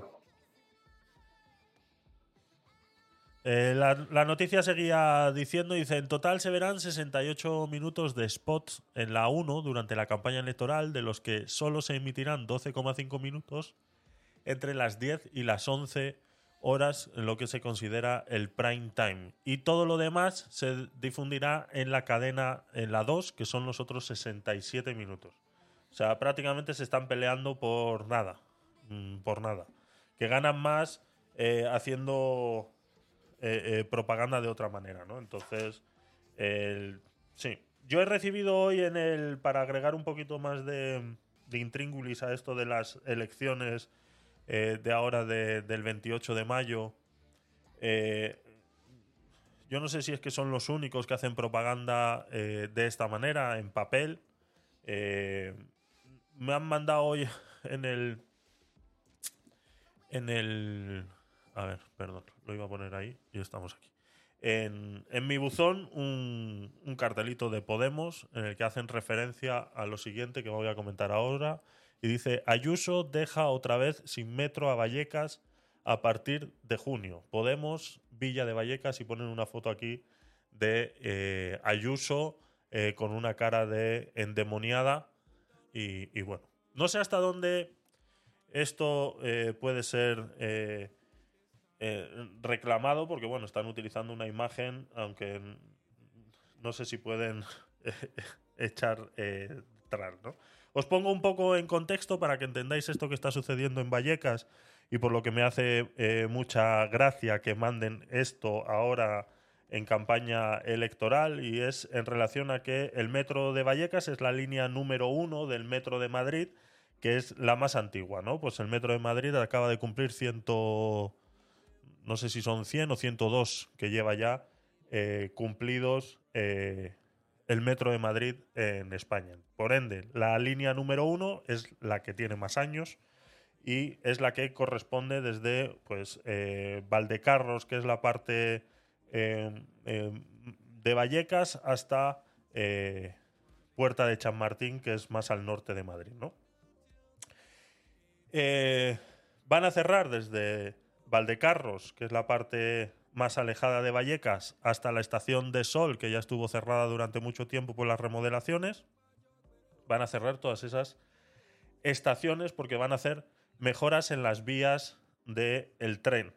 En total son 1, 2, 3, 4, 5, 6, 7, 8, 9, 10, 11, 12, 13, 14, 15, 16, 17, 18 estaciones. Esta línea 1 de metro, al ser la que transcurre por la zona más obrera de Madrid, pues eh, resulta que es la más utilizada, ¿vale? Ese es el contexto. La propaganda de Podemos dice así: el PP volverá a dejar a los vallecanos y las vallecanas sin metro durante varios meses. ¿Cómo es posible que vuelvan a dejar a Vallecas sin un medio de transporte tan importante tan solo siete años después de unas obras que ya nos privaron del metro durante meses? La mala gestión y la negligencia en el mantenimiento de la línea supondrán otra vez que, eh, llegar a lugares de trabajo, de estudio, de ocio, eh, se, eh, se convierta en una odisea. Que tengamos que depender de autobuses escasos y repletos, que sintamos de nuevo el desprecio del gobierno de Díaz Ayuso por nuestros barrios. Volverán a dejar a Vallecas sin metro, pero claro, lo harán unos días después de las elecciones y apenas lo anuncian para que la mayoría de la gente no lo sepa a la hora de votar. El 28 de mayo tendremos ocasión de cambiar las cosas, de terminar con un gobierno de la Comunidad de Madrid que no piensa en la mayoría y da la espalda a los barrios. vamos a transformar Madrid con valentía para que Vallecas tenga el transporte público que necesita y se merece. Sí, se puede. Yo vivo en Vallecas, soy usuario de la línea 1. Eh, utilizo eh, yo no tengo coche ni carne de conducir, por ende utilizo el transporte público eh, todos los días, sí o sí. Y utilizo tanto el Renfe como el Cercanías para ir a trabajar. Eh, esto es verdad. Esto va a suceder. Se van a cerrar todas estas estaciones, por ende, van a tener que poner autobuses que hagan mm, el mismo recorrido. Entiendo yo que lo van a hacer así. Llevan varios días anunciándolo, por eso esta, eh, esto que dicen de que no se está anunciando para que la gente no lo sepa, la gente lo sabe que esto va a suceder. Ya se está anunciando tanto en el metro como en sus webs oficiales que esto va a suceder. Esto es algo que ya se sabía desde el año pasado y que se lleva aplazando mucho tiempo por el problema que trae. Ahora bien, yo no defiendo a Ayuso, pero tampoco voy a defender ni voy a promulgar esta falacia que está haciendo Podemos con este cartelito, gastarse dineritos con esto, haciendo estas tonterías que acabo de leer. Porque mm, eh, votar el 28 de mayo no es para esto. O sea, votar el 28 de mayo no va a hacer que el día 29 eh, se abran las estaciones. O el día 1 de junio, que es en realidad cuando se van a cerrar, no lo hagan. ¿De acuerdo? O sea, esto es mentira. O sea, este cambio que ellos prometen no tiene nada que ver con esta situación puntual. Eh, entonces, eh, lo tenía que decir. Porque si alguien cree, y todo, yo entiendo que esto eh, lo han metido en todos los buzones de toda esta zona de, de, Vallecas. O sea, todas estas 10 estaci- 17 estaciones hasta el centro de Madrid han podido llenar los buzones porque todos nos vamos a ver perjudicados por esto, porque sí es verdad que muchas veces cuando esto sucede los autobuses no son igual de rápidos. Por ende, eh, yo o sea, realmente yo sí veo que voy a tener problemas para ir a trabajar. Yo entro a las 7 de la mañana a trabajar. El primer metro sale a las 6 y 5 y, los días que yo no cojo el metro de las 6 y 5 llego tarde. Por ende, sé que me va a tocar hacer eh, alguna otra gestión para poder llegar a trabajar eh, a mi hora concreta. Entonces, sí es verdad que esto trae problemas. Pero lo que no es verdad es que votar a Podemos el 28 de mayo va a cambiar esto. Esto no lo va a cambiar el 28 de mayo. O sea, no va a suceder. Esto es algo que ya está estipulado y que se va a gestionar y se va a hacer así. Y punto. Venga el gobierno que venga, esto se va a hacer así. Entonces, esta propaganda es mentira. Esto no va a solucionar nada. Entonces, eh, esto es lo que hace Podemos, esto es en lo que se gasta el dinero, en engañar a la gente y en hacer creer a la gente que igual de repente votándoles a ellos el 28 de mayo, el día 1 de junio no se va a cerrar las estaciones de metro y no vamos a tener problemas para ir a trabajar. Señores, eh, vamos a tener problemas para ir a trabajar, todos aquellos que utilizamos esa línea de metro, por ende, eh, habrá que ir pensando. Y que el día 1 de junio tene- tenemos problemas y nos encontramos con que los autobuses no son suficientes, pues entonces habrá que eh, presentarnos en las puertas del ayuntamiento y decirle a Ayuso a ver qué es lo que está sucediendo. Pero esto no lo cambia unas votaciones el 28 de mayo. O sea, independientemente de, de- tu ideología y de todo lo que tú quieras eh, decir, ¿no? Entonces, eh, quería aprovechar ese, este trocito de esta, de esta noticia para hacer ese, ese comentario que, bueno, que ahora mismo, pues, esto pues me molesta a mí más que a nadie, ¿no? Rafa, adelante. A mí no me queda claro entonces si vas a votar a Podemos o... No, no, no me Se queda está claro. guardando el voto para sumar, Rafa. Ah, a Buongiorno. sumar. Sí, sí. Pues Ay, Dios mío. no sé. Me parece genial. No sé qué. Ah, a No, porque dice- Porque dice que como acaba de cumplir 17, quiere lo de los 20.000 euros cuando sea mayor de edad. Es verdad, es verdad. Por, Es verdad. por 20.000 euros vaya la cuenta. Claro, claro. Yo es que Digo, yo digo, ahora en agosto cumplo ahora en agosto cumplo 18. 18, entonces Eso es. Oye, pues igual podemos, puede poner para todo aquel buen ciudadano que cumpla 18 años que le regalen un vehículo También. súper ecológico, facho No, porque los vehículos contaminan. Tienen que ser 20.000 euros para cosas chulas. Sí, para No, mí. hombre, hombre, le, ponen- regala- re- le- le regalan una cabra, te puedes montar en ella, te sirve de vehículo, te da leche merengada, porque es una cabra muy Tolón, salada, tolón, claro. tolón, tolón, pues, en fin. Bueno, el vehículo puede ser eléctrico, Joana, ahorita que está de moda. No, no, no. Transporte público siempre, Pedro. Cualquier titularidad privada de un vehículo, eso es narcocapitalista. Eso no se puede Ah, ya, tolerar, ya, ya, no de ninguna manera. No te equivoques. El ejemplo que ha puesto Javier es el típico ejemplo de estrategia electoral muy pasional. Es, es- es lo típico. Y las campañas de alquitrán y cemento cuando se acerca la fecha de unas elecciones municipales es lo típico para, para llamar a las pasiones de la gente. Evidentemente hay mucha gente, y, y yo me incluyo también, que, que se pueden dejar llevar por, por, por estas cosas de última hora y porque te llamen a esas pasiones y a, a intentar. Pero es lo que hemos hablado muchas veces. Creo que debemos ser electores inteligentes, maduros, en el sentido de que ni deje- no podemos dejar embelezarnos por, por, por nadie a última hora, ni debemos dejar tampoco que nos idioticen con promesas absurdas. Así de sencillo. Los que gobiernan o los que pretenden gobernar eh, deben hacerlo para todo el mundo. Nos- no podemos creernos que existen soluciones parciales a medida de determinados colectivos porque una persona no. Cuando un partido eh, hace ese tipo de declaraciones, ese tipo de, de advertencia, de, de- joder, no caigamos en eso. Yo decía antes, Joana, lo de la ley electoral. Pues claro, pero hay mucha gente que se da cuenta, pero es que los partidos no quieren cambiarla. No quieren cambiarla por, por varias circunstancias. De la misma manera, a la hora de votar, independientemente de la tendencia que tenga cada una, estupendo. Pero no nos dejemos mm, llevar por el corazón. Es mejor dejarse llevar por la mente, tener una mente fría a la hora de votar. Y, y, en fin, y no pensar tampoco en uno mismo, sino pensar en que somos una sociedad. Eh, los partidos que creen que pueden privilegiar de alguna forma mágica con una varita a un sector de la población, directamente nos están engañando. Exacto.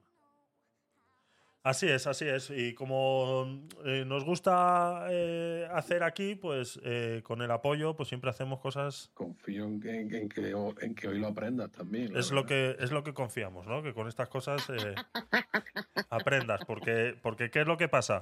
Mira, una cosa te voy a decir. Te lo voy a explicar para que lo entiendas hasta tú. Así es. Entonces es es, es lo que solemos es lo que solemos hacer aquí. Venga, seguimos. get ready.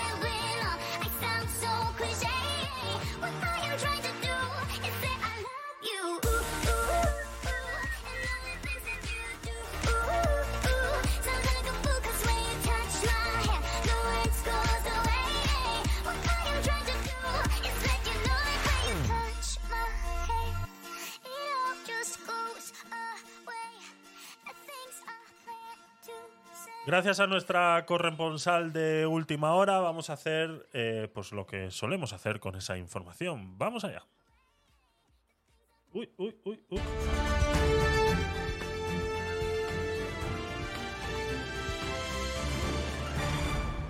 Última hora. Google sufre una caída mundial que afecta a todo su ecosistema. No funciona ni Gmail ni YouTube y lo peor aún, ninguno de sus servidores.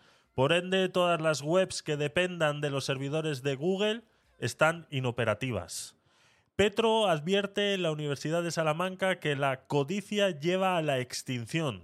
Mira tú, hablando el burro de orejas. Eh, más cositas por aquí. Carla, eh, la OMS celebra el fin de la emergencia sanitaria por el COVID-19, aunque advierte que la pandemia continúa. No les crean nada, nos dice eh, Carla en sus últimas horas. Última hora, el fin de una era televisiva. Tras 14 años en antena, Sálvame emitirá su última entrega a mediados de junio. El programa ha generado horas de televisión que, según la audiencia, han sido historia de España. el, buque, el buque insignia se emitía en antena desde 2009. Eh, o sea, ¿esto es verdad o es uno de esos de... Mm, Espero que sí, que se acabe ya esa Es basura. verdad, yo, yo lo he leído en varios sitios, es verdad, yo Joder, creo. ¿eh? joder. Es Pues es lo único bueno que ha hecho... Que ha hecho esto es en Telecinco, ¿no? Jorge, al parecer Jorge Javier va a pedir el ingreso mínimo vital. Ah, claro, sí, por, por lo menos, por lo menos, por lo menos.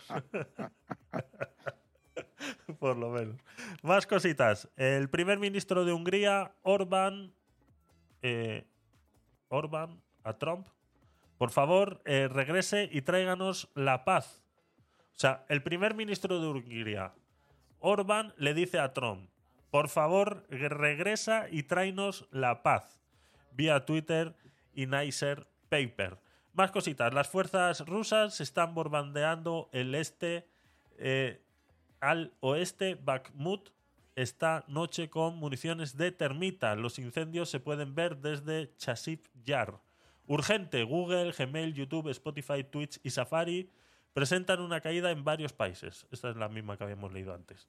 Eh, Rusia. eh,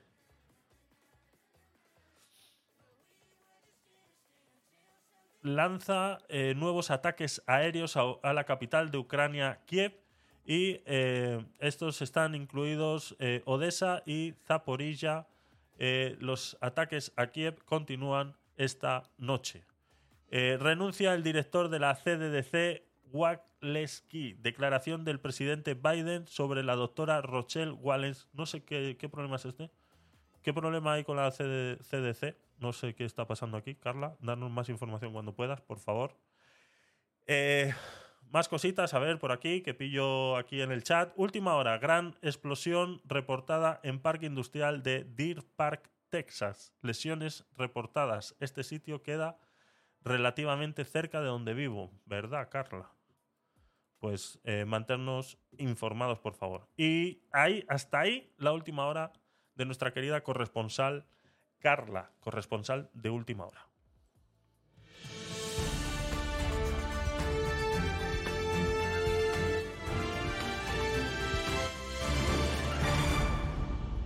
Ahora vámonos con lo realmente importante. La noticia de. Bueno. Sí, ah, con lo importante, de verdad. Lo, verdaderamente. Lo verdaderamente importante. La Rioja es la provincia donde se practica más sexo. Así es el mapa sexual de España. Quietos, quietos, quietos ahí. Quietos ahí.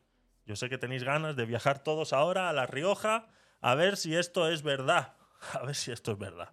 La Rioja es la provincia española donde más relaciones sexuales con otra persona se tienen al mes.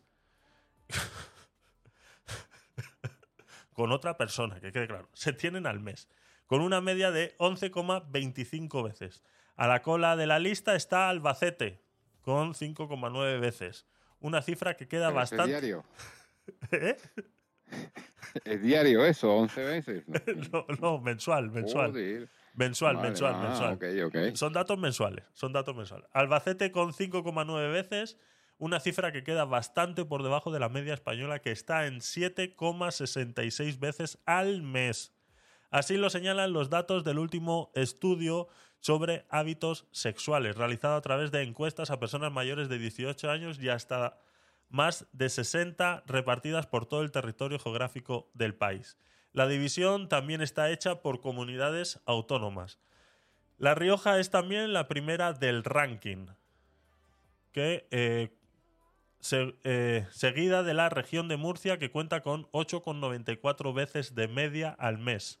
Tenía más datos por aquí. Tenemos un mapa, aquí voy a mostrarlo en Twitch, muy eh, gracioso, donde, por ejemplo, la Comunidad de Madrid en 7,05, esto explica todo. Eh, la Rioja está en 11,25. Eh, ¿Qué más? Eh, Barcelona en 8. Eh, Albacete, que es la que menos en 5,9. Eh, partes de, de buah, mm, 7,50 por aquí por Málaga. Vamos, que hay de todo, de todo un poco. Ahora bien, a mí lo que me ha llamado muchísimo la atención de esta encuesta que se ha realizado son cómo se tratan estos, estos datos, ¿no? Es, es, eh, ya sabes que yo siempre intento sacarle algo eh, diferente a lo que realmente nos quiere mostrar eh, con esta noticia, ¿no? Esta noticia se ha hecho, esta encuesta se ha realizado en personas entre 18 y 60 años. Y se les han hecho preguntas fuera de cuántas veces de sexo tienen al mes, se le han realizado eh, preguntas del tipo de qué consideran ellos una relación sexual, ¿no? Por eso me ha hecho mucha gracia al principio cuando decía eh, dónde más relaciones sexuales con otra persona se tienen al mes, ¿no? Esto, eh, esta- estas prácticas sexuales también han sido preguntadas en esta, en esta encuesta y hablan, pues, sexo oral y masturbación en pareja. Este estudio sobre los hábitos sexuales revela muchos otros datos. Más allá de la cantidad de veces que los españoles mantienen relaciones, uno de ellos son las prácticas sexuales más populares cuando de disfrutar con otro se trata. Así, según esta encuesta, el 91,4% de los encuestados incluyen el sexo oral en su vida sexual. Voy saliendo para La Rioja, dice Carla. y el 80 y el 80,7% la masturbación en pareja. Por lo que estas dos son las prácticas más habituales. Le siguen los juguetes sexuales en parejas con un 59,1%, el spanking, que no sé qué es, con el 28,5%. ¿Qué es el spanking? ¿Verdad que me surgió la misma duda cuando estaba leyendo la noticia y no lo busqué? Spanking es el término inglés que hace referencia a los azotes. Ah, claro, vale. A los azotes o nalgadas durante el encuentro íntimo. Vale. O sea que les gusta. Hay un eh, 28,5% de los encuestados que les gustan que les peguen mientras tienen relaciones sexuales. Y luego está el sexo anal con un 23,8%. Lo que menos incluyen los encuestados en su vida sexual son los tríos o intercambios de pareja, eh, con tan solo un 3% que los lleva a cabo. Lo siguiente menos mencionado es el bondage, aunque alcanza un 13,9%. Las otro dato que se saca de aquí bastante eh, interesante es la edad eh, donde se tiene la primera relación sexual. ¿no? La primera relación sexual con penetración alrededor de los 16 años. Otro dato curioso que destaca el estudio es la edad a la que se tienen la primera relación sexual con penetración, lo que a menudo consideramos perder la virginidad. Esto ocurre en la mayoría de los casos, según los encuestados, entre los 17 y los 20 años. La siguiente franja de edad está por debajo de los 16, con algo más de diferencia entre, los entre sexos en este grupo. Un 31,5% entre ellas y un 22,1% entre ellos. La edad media, sin embargo, se acerca más a los 16 años que a la franja de los 17 y los 20. Es el caso de ellas, está en 16,4 y en ellos está en 16,9. En cuanto a las relaciones sexuales con penetración, la encuesta también revela un dato llamativo, y es que el 47,2% de los participantes afirman haber mantenido un encuentro de este tipo sin preservativo con una pareja que no era la estable. La cifra es mayor entre las personas con vulva. Esto también me hizo mucha gracia, como hay que eh, eh, eh, poner las cosas ahora en las noticias para que no te caiga mi amiga Irene Montero encima, ¿no? Hay que personas con vulva, recordemos que eso es una manera eh, eh, no discriminatoria de mencionar eh, estos datos, ¿no? Entre las que alcanza el 51,9% frente al 39,4% de las personas con pene. Pero lo, pro- es que no puedo, no. Es que me tengo que reír, lo siento. No es que no sé por qué. o sea, Faltó los ellos, los ellos, ellos, ellas y ellas. No, los ellos faltó. es eh. que es increíble cómo, cómo van entrando. O sea, O sea, esto es, eh, es increíble, ¿no? Lo que hablábamos de la, de la ventana de Overton, ¿no? O sea, cómo poco a poco van entrando en ese juego y dentro de nada esto nos va a parecer normal, referirnos a las mujeres como personas con vulva y a los hombres como personas con pene. Es, o sea, ya nos va a parecer normal esa situación. Pero bueno, eh, volvamos a la noticia. Pero lo preocupante no es solo el hecho de que no se use este tipo de protección, sino que radica en el motivo por el que ocurre esto. Atención, y es que el 46% de las personas aseguran haber tenido, eh, haberse sentido presionadas para no usar el preservativo al menos una vez, algo que solo ocurre en el 14% de los casos entre ellos. ¿Qué opináis de todos estos datos? No, nada, que el, que el vino de Rioja debe ser bueno, ¿eh? Esa cepa debe ser algo, algo, algo superior, ¿eh? Me imagino que, bueno, la Ribera del Duero quedó de último, ¿eh? Ay, Dios mío, exactamente. Que nos cuente Carla cuando llegue a La Rioja a ver qué tal le ha ido. A ver qué tal, a ver qué tal le ha ido. Pero sí, es, es curioso, ¿no? Este tipo de, de- encuestas, eh, pues sacar todos estos, estos datos, ¿no? Sobre todo, eh, como algo que podría ser que yo tuviera mal entendido siempre, y es que, que fuera que los hombres perdieran la virginidad mucho antes que las mujeres. Pues eh, yo no sé si es que, o igual de repente eso era en mis tiempos y ahora es diferente, pero esta encuesta ha demostrado que el 31,% de ellas tienen relaciones sexuales antes de los 16 años y solamente el 22,1% de los hombres los tienen antes de los 16 años, ¿no? Entonces, eh, yo no sé, si- eh, vuelvo y repito, yo no sé si es que yo estaré confundido, pero era la percepción que yo tenía y resulta que los datos son otros, o vuelvo y repito, es porque mi época era, era diferente a, a la de ahora, ¿no? Entonces, eh, es interesante, es interesante estos datos, y es verdad que la juventud de hoy en día va mucho más acelerada, pero ahí lo dejo, ahí lo dejo. ¿Algún, algún comentario por parte de los tertulianos de hoy?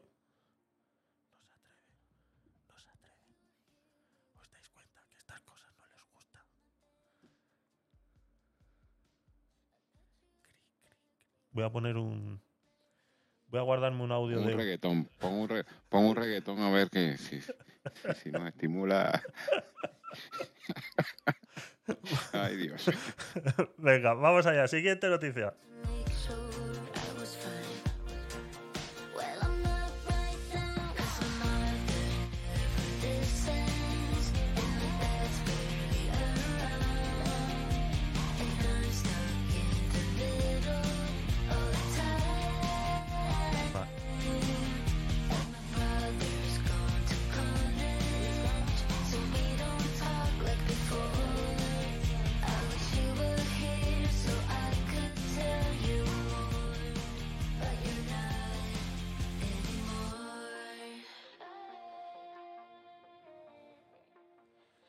Algo que mm, me sucedió el otro día tratando una noticia, me ha vuelto a suceder.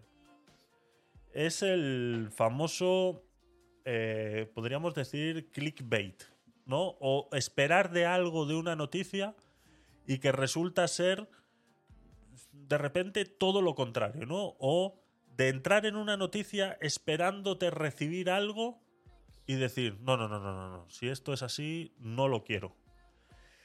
Y me ha sucedido con esta noticia que vamos a tratar ahora.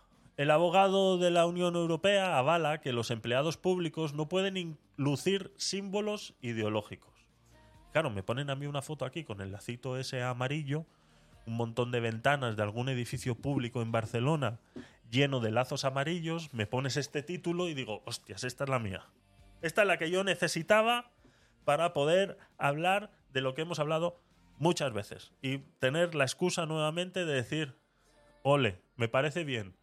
No quiero ver a gente que empleados públicos luciendo lacitos amarillos ni gente en su Twitter poniéndose triangulitos rojos mirando hacia abajo cuando eres una eh, cuando eres un empleado público. Digo, pues esta es la mía. Cataluña, dice el subtítulo, dice Catal y ahora entenderéis por qué esto da un vuelco, eh, cómo la noticia da un vuelco a, la- a- a- lo que está sucediendo y por lo cual yo tengo mis, eh, mis eh, pensamientos confrontados en relación a esta noticia. El subtítulo dice, y es, la segunda pildorita en la que dices y sigue reafirmando, esta es mi noticia, Cataluña mira con lupa unas conclusiones del letrado que piden vetar cualquier signo visible de convicciones políticas, religiosas o filosóficas en el trabajo. Aquí ya hay un pequeño desliz en el subtítulo. Digo, bueno, vamos a dejarle, vamos a ver el desarrollo de la noticia, a ver cómo va, ¿no? Pero hasta el momento yo estoy eufórico, ¿no? Estoy con muchas ganas de ver qué es lo que está sucediendo y cómo se va a resolver esta noticia, ¿no? Sigo leyendo. Preparaos. El abogado general de la Unión Europea, Anthony M. Collins, ha emitido este jueves 4 de mayo sus conclusiones sobre el primer caso que llega ante el Tribunal de la Justicia de la Unión Europea relativo a si los empleados del sector público pueden lucir símbolos religiosos o políticos en su lugar de trabajo. El caso en concreto es el de una trabajadora del ayuntamiento de Ans, en Bélgica, que tras ser ascendida empezó a llevar el velo islámico, pero el consistorio cambió la normativa para prohibir la exhibición de símbolos religiosos o políticos. Aquí ya es la primera puñalada, así, ya aquí ya mi euforia empezó a, disminuir, ¿no? Ahora el abogado de la Unión Europea da la razón ante el público a la espera que los jueces del Tribunal de Justicia comiencen sus deliberaciones sobre este asunto. El caso que se dirime ante la justicia europea es el primero en que la justicia europea se pronuncia abiertamente a favor de la neutralidad de las administraciones públicas en los casos donde hay normativas nacionales o locales que establezcan este criterio. Si bien ha habido otros litigios sobre portar el velo islámico en empresas privadas, ahora se trata del primer caso en un ayuntamiento y que se puede extrapolar a cualquier signo visible de convicciones políticas, religiosas o filosóficas en el lugar del trabajo. Según ha podido saber de Objective, que es de donde he sacado esta noticia, estas conclusiones han llamado la atención a las autoridades catalanas. Aquí volvemos a enlazar con la euforia. ¿no? Cabe recordar que en Cataluña y en pleno proceso electoral por los comicios municipales hay empleados públicos que lucen en sus vestimentas y a la hora de atender a los ciudadanos lazos amarillos y otros símbolos partidistas. No obstante, las fuentes jurídicas consultadas por este periódico señalan que se deben abordar en concreto el caso catalán, por su propia normativa si eh, eventualmente llega hasta la justicia europea. Antes de seguir leyendo la noticia, pues eh, quiero demostrar mi eh, decepción en relación a cómo se trata este tipo de cosas, ¿no? Y creo que aquí se está cometiendo un error muy grande y es el incluir las convicciones políticas dentro de las convicciones religiosas. Como lo expliqué la semana pasada y no recuerdo de qué estábamos hablando, yo soy de las personas que pienso que si yo no quiero que a mí me hagan lo mismo, no puedo permitir que se lo hagan a otra persona. Independientemente esté de acuerdo o no con sus ideologías y en este caso religiosas. Si yo el día de mañana quisiera llevar eh, mi kipot, ya sea en mi puesto de trabajo, o sea empresa privada, o sea una empresa pública, yo creo que debería de tener el derecho y que debería de protegerse mi decisión de poder hacerlo. Y que esto represente una convicción religiosa no debe empañar en ningún momento mis funciones laborales. Ahora bien,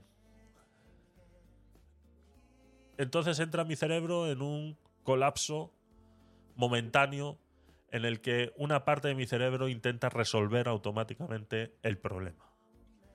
El problema es cuando tratamos todas estas leyes de maneras conjuntas. Y yo creo que las convicciones religiosas pueden ser muy similares a las convicciones políticas en muchos temas. Y que incluso las convicciones religiosas en muchos temas pueden influenciar de manera negativa una decisión política que se pueda tomar. Por ende, entiendo y puedo llegar a comprender que exista un filtro adicional para que las personas que ejerzan un poder político puedan ser cuestionadas por su religiosidad. lo puedo llegar a entender. ¿De acuerdo? Pero exclusivamente en ese caso.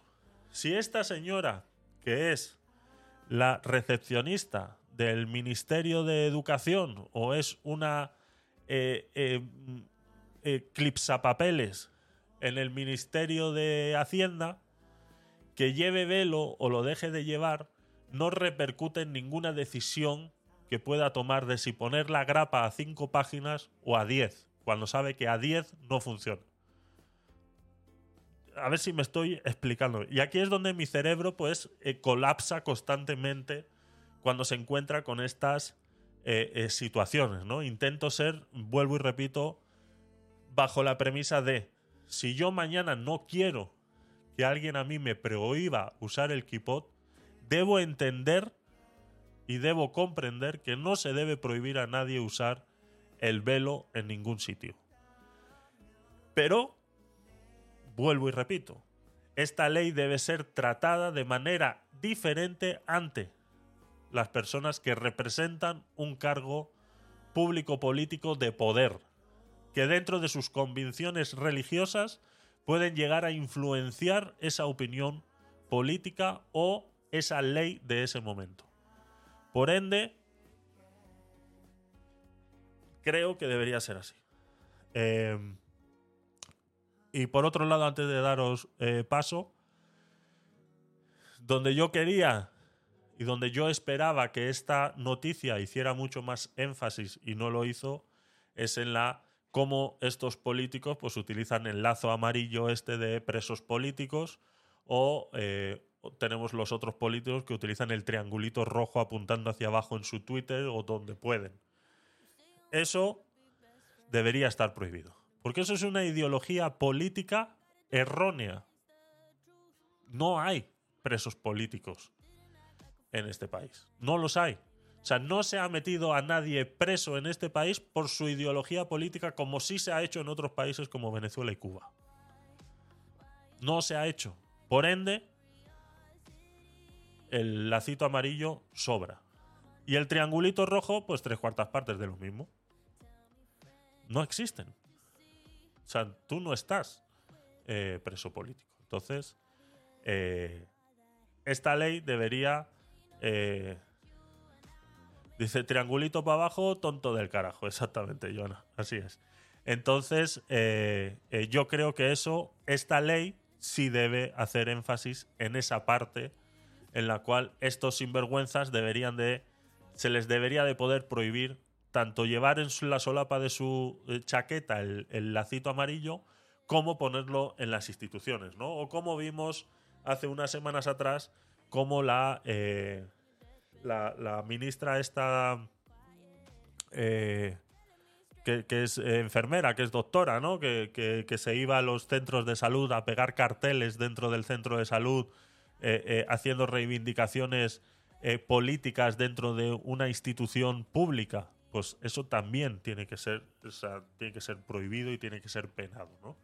Entonces, ahí es donde entra, vuelvo y repito, en colapso eh, mi cerebro, ¿no? Porque ya nos metemos en unos derroteros que no deben ser tratados de la misma manera para unos que para otros. Aunque yo siempre he creído en la igualdad, ¿no? Pero vuelvo y repito, si puedes influenciar en una decisión, creo que debe ser eh, frenado en ese momento, ¿no?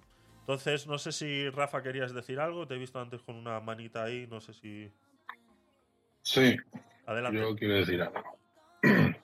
Yo creo que el tema este está absolutamente amparado por la libertad de expresión y la libertad religiosa en su caso.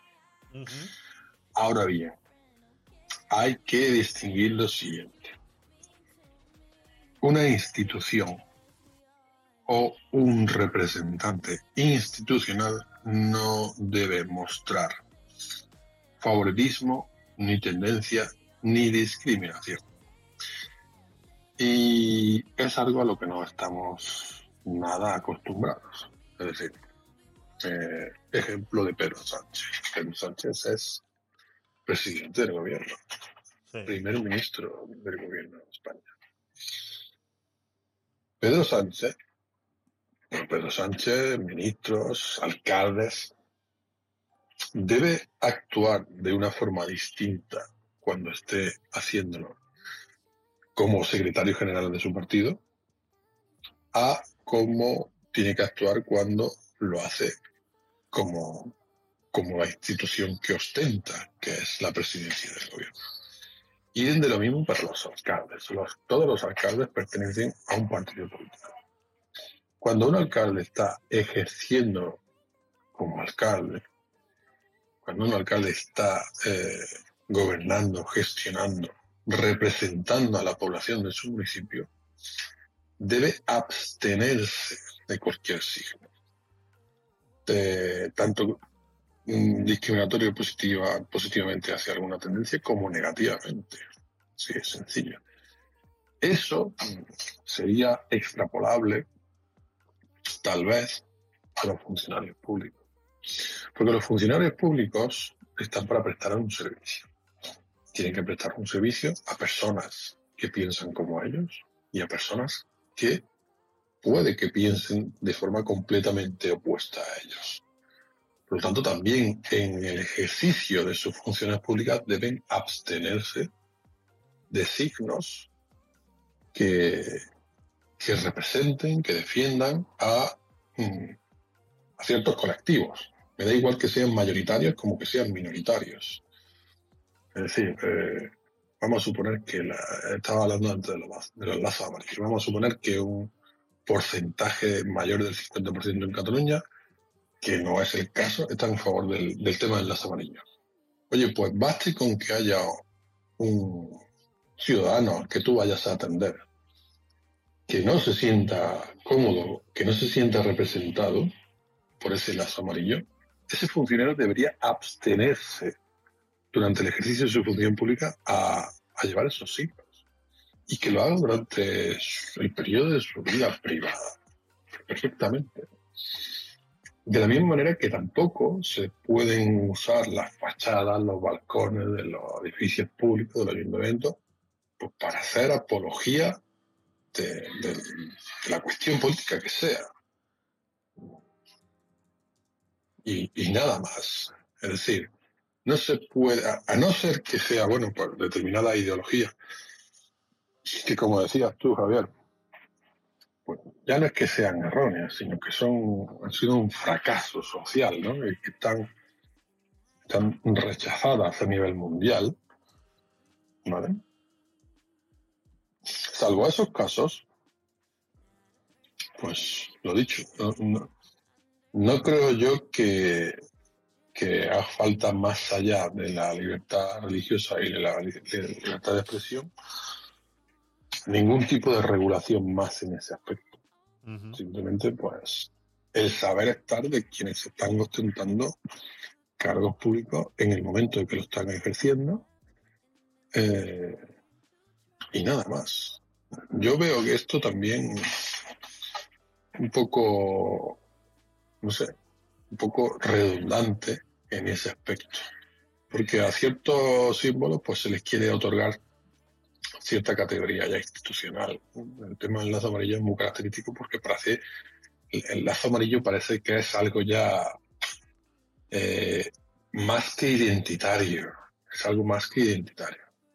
¿vale? Y sin embargo, pues bueno, algo que debería representar a todos los ciudadanos, como por ejemplo la bandera, pues está bastante denigrado, bastante denostado.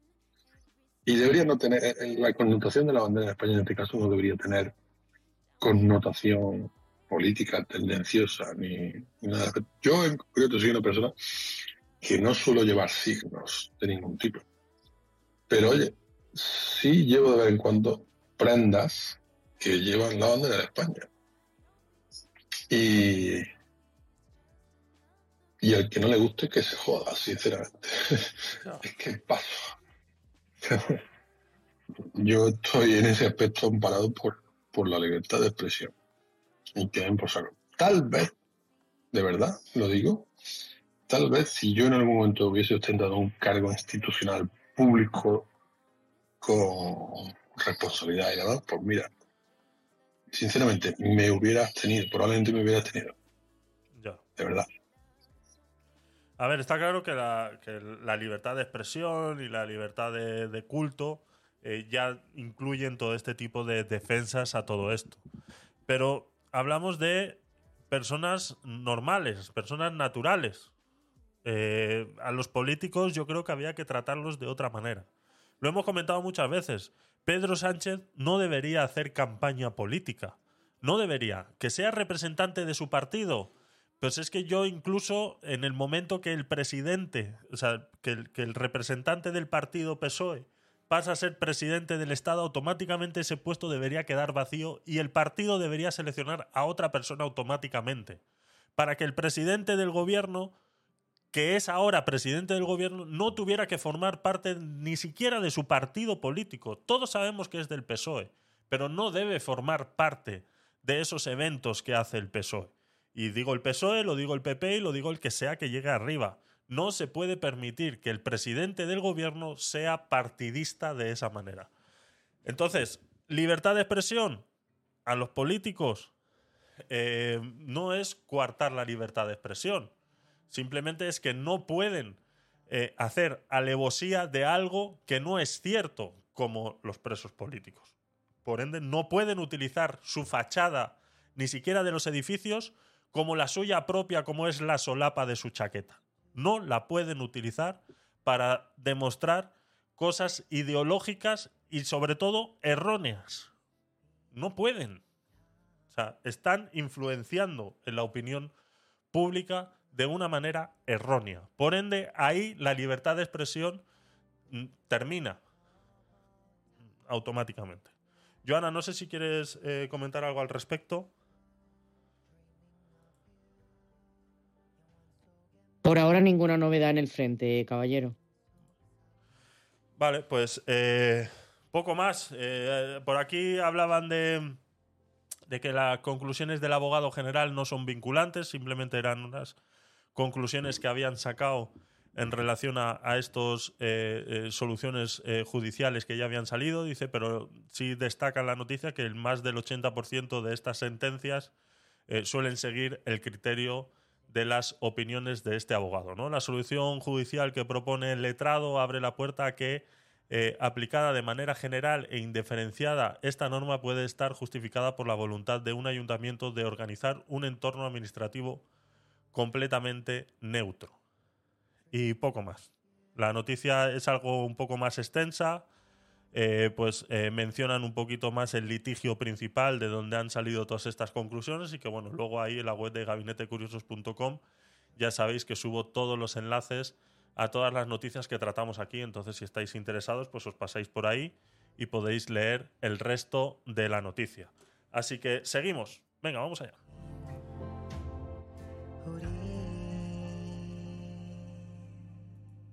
저 멀리서 아스라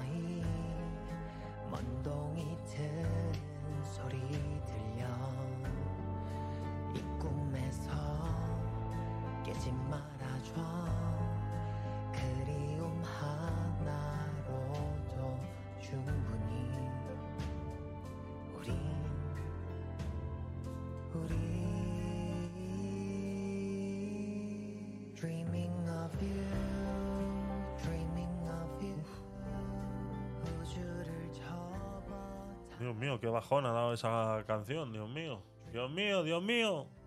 Vamos con la siguiente noticia. Vamos al tema de salud y bienestar, a la parte de salud de este podcast, tu podcast favorito. Y cada vez el de más gente. Ya sabes que tratamos todo tipo de temas y que, bueno, eh, intentamos eh, eh, traer diferentes cositas. Hoy traemos un adelanto médico sin confirmar, pero que pretende tener bastantes beneficios y parece ser que pinta bien los resultados. La farmacéutica Lilly anuncia que su fármaco experimental contra el Alzheimer retrasa un 35% el deterioro cognitivo. Yo he hecho muchas veces este comentario, lo volveré a hacer cada vez que eh, tratemos de este tema. Si hay algo que yo más miedo le tengo es a esta enfermedad.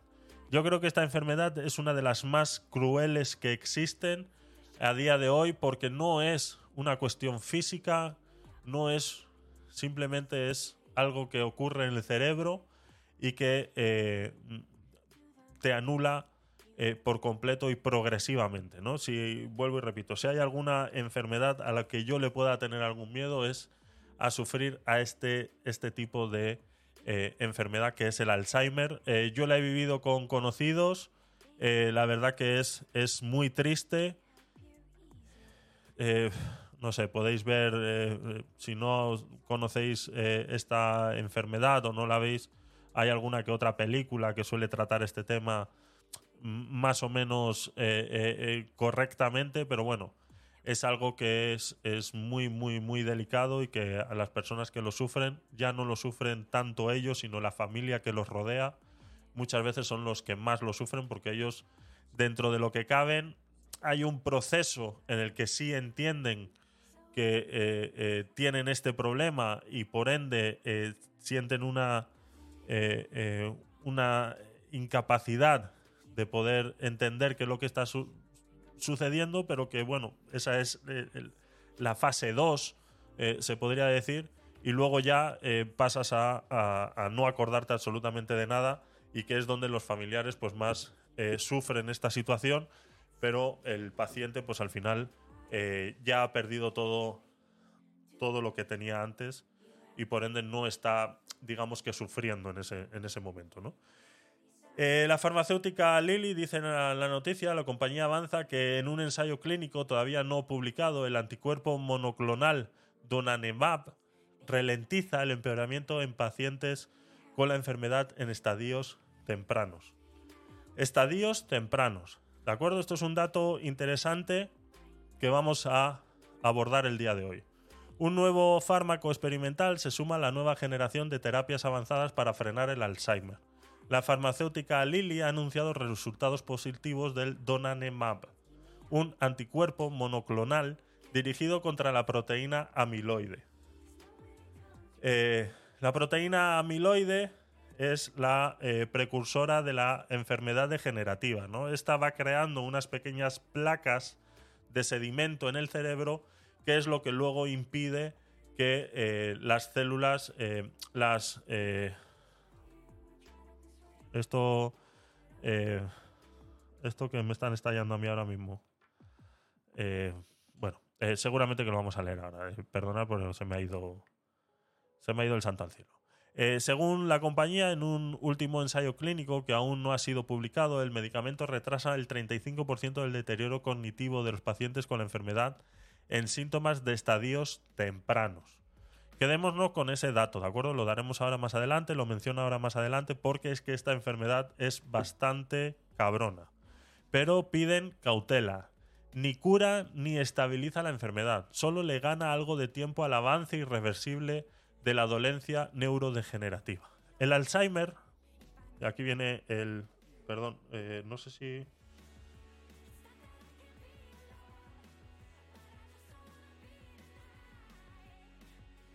No sé, Pedro, si querías volver a subir o esto se ha, se ha bugueado. No me sale... Joana, no sé si tú lo ves para subir a Pedro. Un segundito que lo intento, espera. A mí no Me me... sale como que ya está afectado, pero espérate, espérate.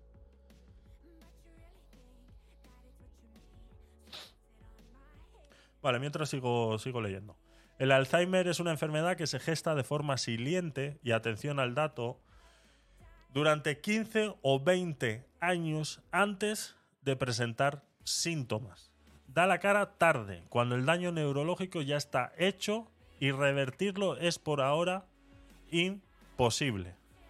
La comunidad científica se centra cada vez más en atajar la enfermedad desde sus etapas más tempranas, antes incluso de que aparezcan los primeros síntomas, y sigue eh, teniendo en el punto de mira el papel de esas placas de proteína amiloide que se acumulan en el cerebro y alientan el daño neurológico. Y aquí, eh, vale, aquí es donde me echa a mí la mano. Eh, la acumulación de amiloide es la lesión más precoz, pero esas placas están fuera de las neuronas. Con el tiempo esas neuronas degeneran y se crea la proteína tau, que es la que provoca el daño en la sinapsis cerebral, que es la conexión entre neuronas, que era la palabra que no me salía antes, ¿no? Entonces, Eh, presentan un, un pequeño adelanto. eh, la farmacéutica Lilly, eh, dentro del, estudio, que vuelvo y repito, la, la noticia es bastante extensa. Hablan de incluso efectos secundarios y todo lo demás de este fármaco. Y que bueno, que luego lo subiré a la web de gabinetecuriosos.com y podéis acceder a la noticia completa. Lo importante aquí es eh, resaltar que se siguen haciendo estudios en relación a esta enfermedad y que eh, quede claro que es un, es un fármaco para ralentizar ese problema degenerativo del cerebro al eh, limitar la aparición de estas placas que dañan la sinapsis entre las neuronas. Por ende, es una enfermedad que hay que atajarla desde muy temprano, ya que como dice eh, la noticia y dice el estudio, eh, durante 15 o 20 años antes de presentar los primeros síntomas, ya estas eh, placas se están generando en el cerebro con esta proteína que estábamos como la amiloide, ¿no? La acumulación de amiloide, que es la lesión más precoz y la que lleva al Alzheimer a mostrar todos estos, todos estos síntomas, ¿no? Entonces,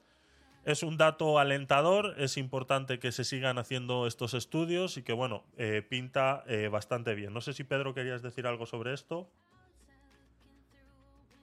Eh, sí, sí, sí. Bueno, eh, yo, yo, yo viví muy de cerca de esa enfermedad, porque mi madre Ujú. la sufrió durante siete años largos y se le, por un error, por, por un accidente, pues se le detectó siete años antes, ¿no? Y sin embargo, ya estaba avanzada.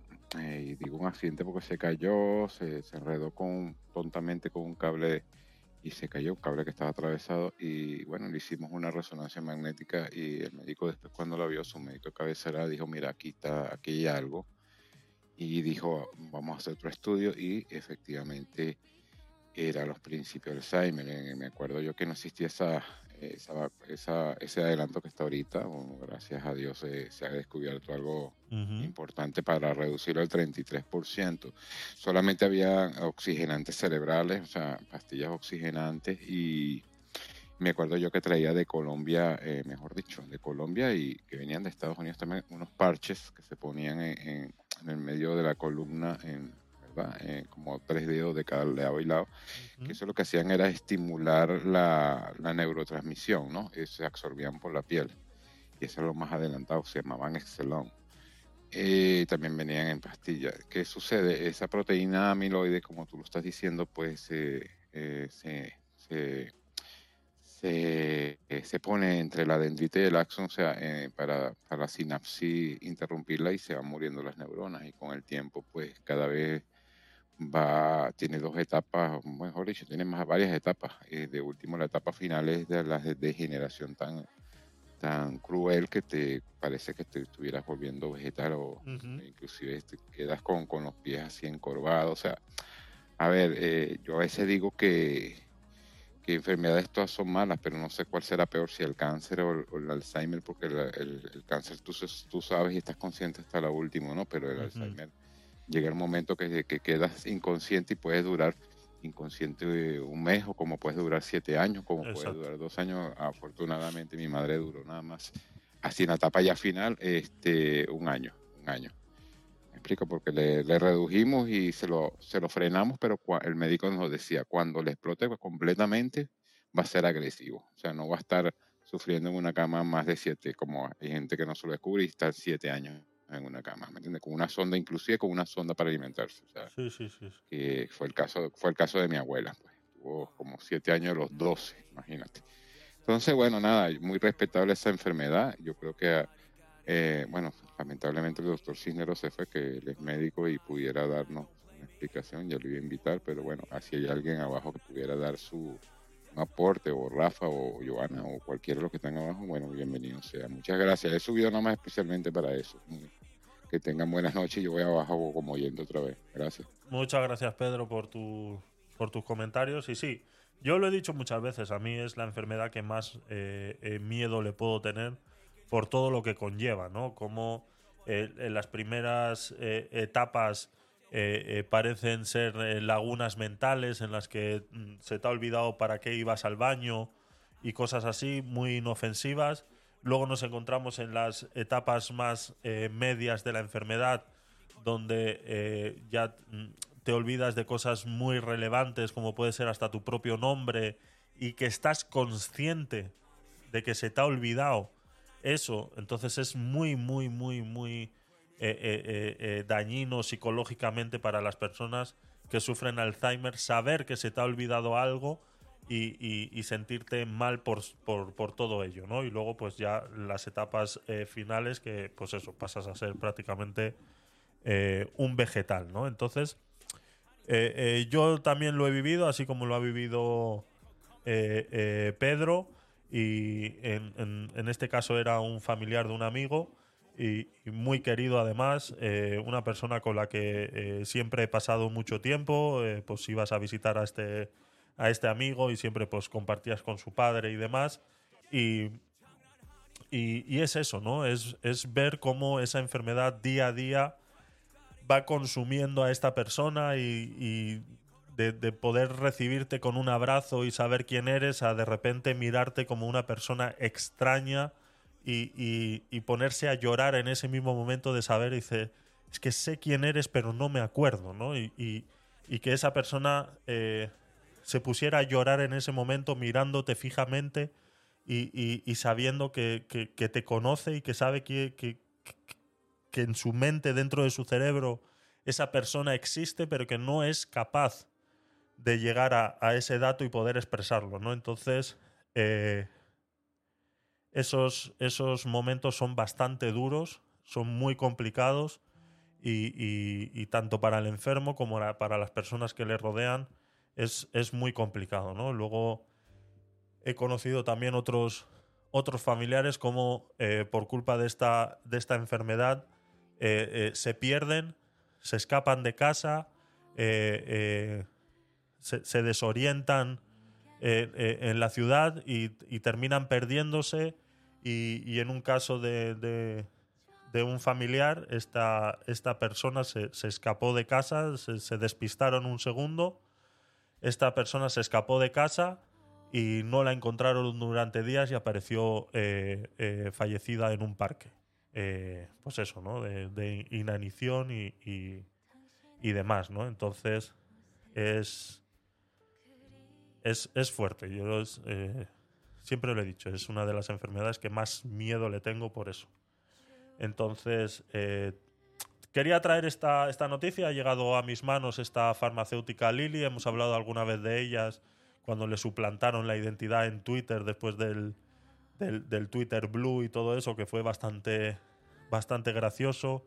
Como, eh, bueno, eh, las acciones, solamente para recordar y- y- salirnos un poco de la, de la tristeza, recordar eso que pasó con esta farmacéutica que le suplantaron la identidad en Twitter y pusieron que al día siguiente toda la insulina, porque ellos son los que fabrican insulina en Estados Unidos, que la insulina en todas las farmacias iba a estar eh, gratis. Vimos cómo las acciones de Lilly bajaron un 55% en bolsa en relación a esas declaraciones de una suplantación de identidad que sucedió en Twitter, ¿no? Entonces, es esta misma farmacéutica la que ahora está haciendo estos adelantos para frenar el Alzheimer y poder darle tiempo a estas personas de al menos, pues, eh, de, intentar ya no tanto curarles, eh, es así, ¿no? Entonces, eh, poco más, poco más.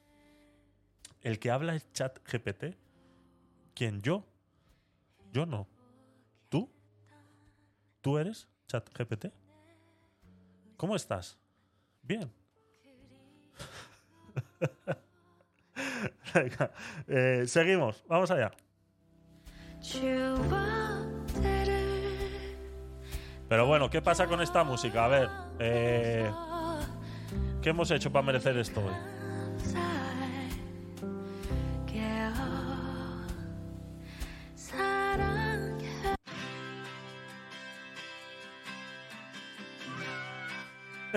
Dice, buenas salas, saludos. Dice, lo comentaba porque eres un máquina. Gracias, Abraham. Bienvenido. Algo mexicano y alegre. Pues no sé si tengo algo mexicano sin copyright.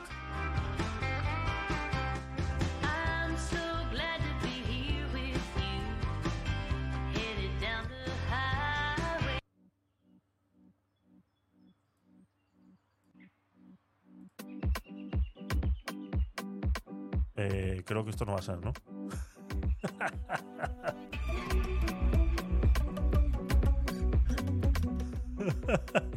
creo que esto no va a ser, a ver. es que es complicado. Aquí en el. Sí, eso sí, más alegre sí, pero de verdad que estábamos. Estábamos decayendo un poco. A ver aquí en.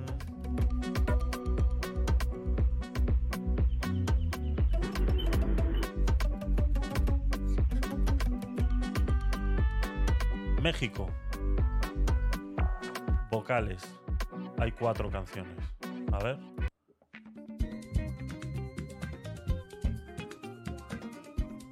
Esto parece árabe. Sí, lo anterior. Bueno, vamos a dejar eso mientras. Michael, eh, bienvenido. Eh, no sé si querías comentar algo de la noticia anterior antes de pasar. Sí, un- una, a contar una cosita. Primero, saludos a todos en la sala, por ahí, desde acá, desde Puerto Rico. Voy de camino a la playa para ver el atardecer, así que un abrazo para todos. Y saludos a Joana, que por fin la soltaron. Sé que estuvo secuestrada y presa por las feminazis y ya la liberaron. Así que un abrazo. Mira, quería comentarte, Javi, que eh, y te mandé el link de un podcast que se corre acá en Latinoamérica, porque si bien es cierto que la enfermedad esta es terrible, hay un caso que creo que es en Colombia, donde hay una comunidad que sufren sobre Alzheimer precoz. Ya desde los 40 años comienzan a padecerlo. Hay un asunto de genética, de, de la área, de no sé qué cosa es, pero es interesante y quizás en alguna otra ocasión hablemos del tema y, y- y lo tocamos. Un abrazo. Perfecto. Muchas gracias, Michael, y como siempre, pues dando, dando envidia. Está bien, está bien, está bien. Aceptamos, aceptamos eso. Eso te decir, con lo bien que íbamos y nos dice que está en Puerto Rico camino de la playa, pero esto qué es, Michael, de verdad. ¿Qué necesidad había de tanta crueldad? No, no. Así es, así es. Ahora miro el enlace ese que, que me has mandado. A ver si puedo eh, pasármelo un segundito. A ver, y lo abrimos y lo leemos un poquito. A ver si antes de pasar ya a la última noticia del día, que habrá gente expectante de que la última ronda la paga Estados Unidos. Y vamos a comentar también sobre eso que nos estaba comentando Mabel, de lo que se celebra el 5 de mayo. Eh, eh, trágame tierra y escúpeme en Puerto Rico, nos dice Mabel. Me apunto a esa. ¿Se puede? ¿Se puede hacer así? Yo también me apunto. Eh, a ver. vale, creo que lo tengo aquí ya. A ver. Aquí.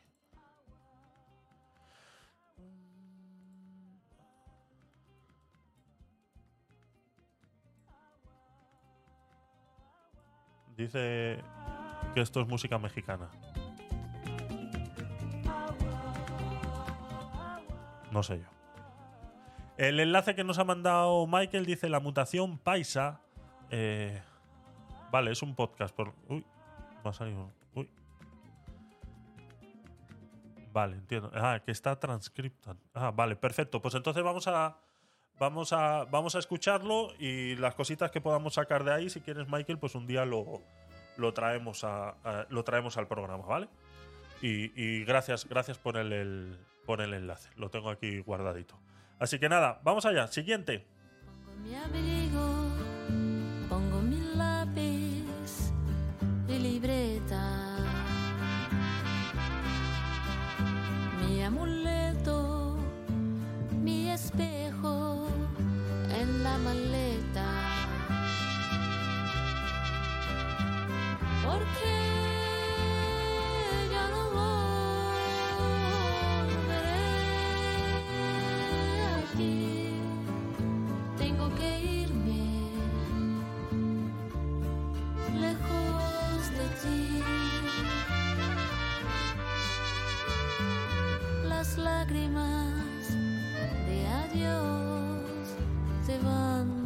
Voy, voy, os lo paso. Fueron muchos La idea es. y depresión, ¿no? Es que no, es que nos estás hundiendo en la miseria, Javi, de verdad. ¿eh? Es que no aguantáis nada, de verdad. Esto con una buena cerveza en la mano. Esto, por favor, esto es música de verdad. Ahí está, ahí está, Michael, gracias. Es que no aguantáis nada. ¿Qué queréis? Reggaetón, eso es lo que queréis, ¿no? Eso es lo que. De verdad. Hombre, algo de viernes noche, algo de viernes noche, claro. Vamos a ponerle la música. Que con, eh, esto, con esta música te acuerdas de todas las desgracias que te ha pasado a lo largo de tu vida. ¿Le pierdes el sentido a la existencia propia? ¿Sabes? No, no, no, hombre. Por favor. Bueno, señoras y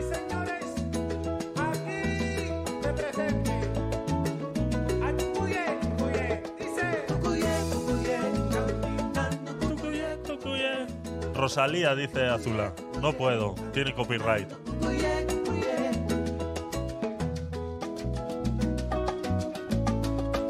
Venga, voy preparando la última noticia.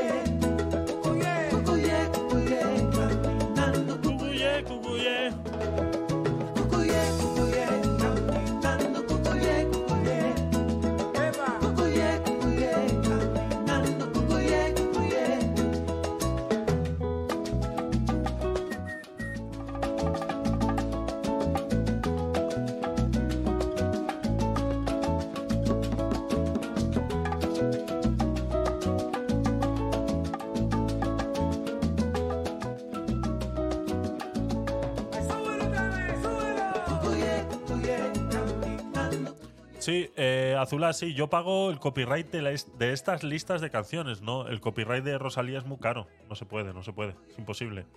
Es imposible pagar el copyright de, Sí. de Rosalía. Vamos a abrir un crowdfunding como el de Sumar de Yolanda Díaz para Exacto. que hagáis aportaciones y poder eh, pagar los royalties. Eso es, eso es, eso es. No, esto es, este servicio que pago yo es un servicio de música que tiene, o sea, que se paga el copyright por esa música, pero claro, no está toda la que quisiéramos estar. O sea, no se puede poner cualquier canción, solamente las que están en esa lista. Venga, vamos allá. Eh, nos comentaba antes eh, Mabel que hoy se celebra el 5 de mayo en, en México. Eh, pero que parece ser que también es una celebración que se hace en Estados Unidos, tengo entendido. Yo por lo poco que estoy leyendo aquí, dice el 5 de mayo, fecha de la conmemoración de la batalla de Puebla. Y así se marca la victoria del ejército mexicano contra la invasión francesa, misma que fuera la primera vez que éste se enfrentara satisfactoriamente a una potencia extranjera desde su independencia. Estados Unidos también celebra dicha conmemoración debido a que las fuerzas mexicanas no permitieron el paso de Francia hacia suelo estadounidense. ¡Anda! ¿Ahora qué?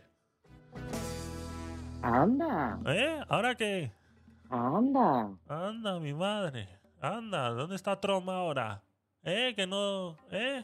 Que si no fuera por los mexicanos estaría Estados Unidos invadida por Francia.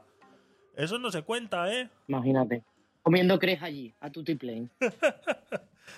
Eso, eso, nos, eso nos ha contado en, las escuelas, ¿eh? Eso nos ha contado en las escuelas, ¿no? Decía que en 1863 el país estaba en bancarrota debido a medio siglo de conflictos y guerras casi constantes. No podía hacer frente a las necesidades más urgentes, por lo que el 17 de julio de 1861 el presidente Benito Juárez decretó una prórroga de dos años para pagar la deuda externa a países europeos.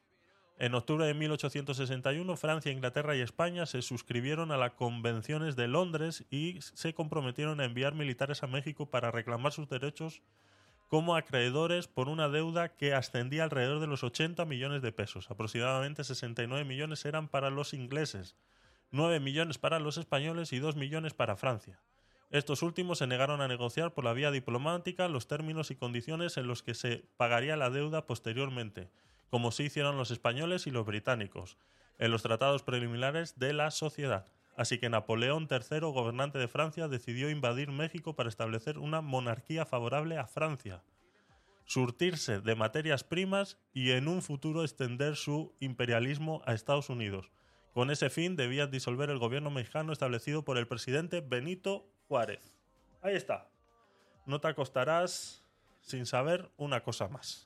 Ya hemos cumplido y hemos llenado la cuota de eh, sabiduría de hoy. Vámonos a la noticia. oye, súper interesante. No, la Yo verdad no que tenía sí. ni idea de eso. Yo tampoco. Yo Súper interesante. La verdad Gracias, que sí. Mabel.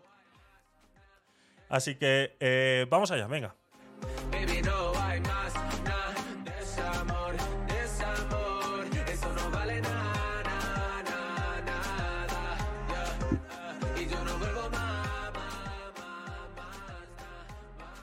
Esta ronda la paga Estados Unidos. Estados Unidos pagará los centros en América Latina que remitirán a los inmigrantes a España. Inicialmente se arrancará con centros en Guatemala y Colombia, pero ha adelantado que se anunciarán en más países en breve con el fin de facilitar que los inmigrantes de estos países puedan inmigrar a España de manera legal. Estos centros de eh, información y de gestión de trámites y demás serán pagados por Estados Unidos. El gobierno estadounidense será el que corra con todos los gastos de los centros regionales desde los que en un futuro se procesará a inmigrantes y refugiados de América Latina para su posible reasentamiento en España, según han informado este viernes desde el Departamento de Estado. Estados Unidos anunció el jueves la próxima puesta en marcha de una iniciativa por la que se crearán centros regionales de procesamiento en Guatemala y Colombia, en los que los inmigrantes y refugiados de América Latina podrán tener acceso a vías legales para recibir protección internacional o recibir permisos de trabajo, entre otros, tanto en territorio estadounidense como en España y Canadá. Según ha explicado la subsecretaria de Estados adjunta principal de la Oficina de Población de Refugiados y Migración, Marta eh, la Joven, Estados Unidos se encargará de los gastos de estos centros, que estarán operados por personal de alto comisionado de la ONU para los Refugiados o ACNUR y la Organización Internacional para las Migraciones OIM, cuyo detalle operativo aún están ultimando. Inicialmente se arrancará con centros en Guatemala y Colombia, pero ha adelantado que se anunciarán más países en breve con el fin de facilitar un acceso más sencillo a las vías lícitas de migración. Próximamente se dará a conocer la información sobre cómo conseguir una cita eh, previa antes de acudir a estos centros, a los que podrán ir tanto los ciudadanos del país en cuestión como de otros países de la región. Fuentes gubernamentales españolas han indicado este viernes que el acuerdo aún no está cerrado. Ya han adelantado que será seguramente uno de los asuntos que el presidente del gobierno Pedro Sánchez aborde en su, encuentro con Joe Biden en la Casa Blanca el próximo 12 de mayo. Por este motivo, no han brindado aún cifras sobre el número de personas que podrían llegar por esta vía a España próximamente. La próxima ronda la paga Estados Unidos. Creo que se ha entendido bien eh, cuál es eh, la idea de lo que está sucediendo, cuál es la idea que tiene Estados Unidos eh, haciéndose eh, eh, partícipe de estos centros. Ahora, ¿qué opináis vosotros? Mabel, bienvenida. Hola, hola, buenas tardes para todos. Ya, no iba a subir, pero ese tema ya sabes que me pica la cresta de gallo que no sé. Ahora, yo pienso que esto es un arma de doble filo. Primero, no estoy de acuerdo que, que la ronda la pague Estados Unidos. Te voy a decir por qué. Porque si el tema es un tema de alivianar y de voluntad política de los países de, de tratar de minimizar esta migración descontrolada que está llevando tantas muertes y que está creando problemas de salubridad, de seguridad, de Estado, etcétera, etcétera, por no decir otros temas de salud mental de todos estos migrantes que atraviesan cientos de países, bueno, a decir, fue un poco exagerado, que, atraviesa, que atraviesan muchos países para llegar a su destino final, en este caso los europeos atravesando, digamos que todo, gran parte de Europa y eh, asiáticos europeos y latinoamericanos tratando de llegar aquí a Estados Unidos atraviesan por lo menos unos 5 o 6 países hasta llegar acá. Porque se van a través de Colombia, cruzan Darién y ahí empieza su recorrido hasta, hasta llegar a la frontera sur de, aquí de Estados Unidos. Bueno, ese es un tema un poco más extenso y complicado. Ahora, porque eh, de- desde ese punto de vista, políticamente, eh, siento que puede ser un acuerdo interesante organizar la migración desde ese punto de vista y tratar de contener la movilización de todos estos migrantes a lo largo y ancho de todos los países que están involucrados hasta llegar a su destino, ¿no?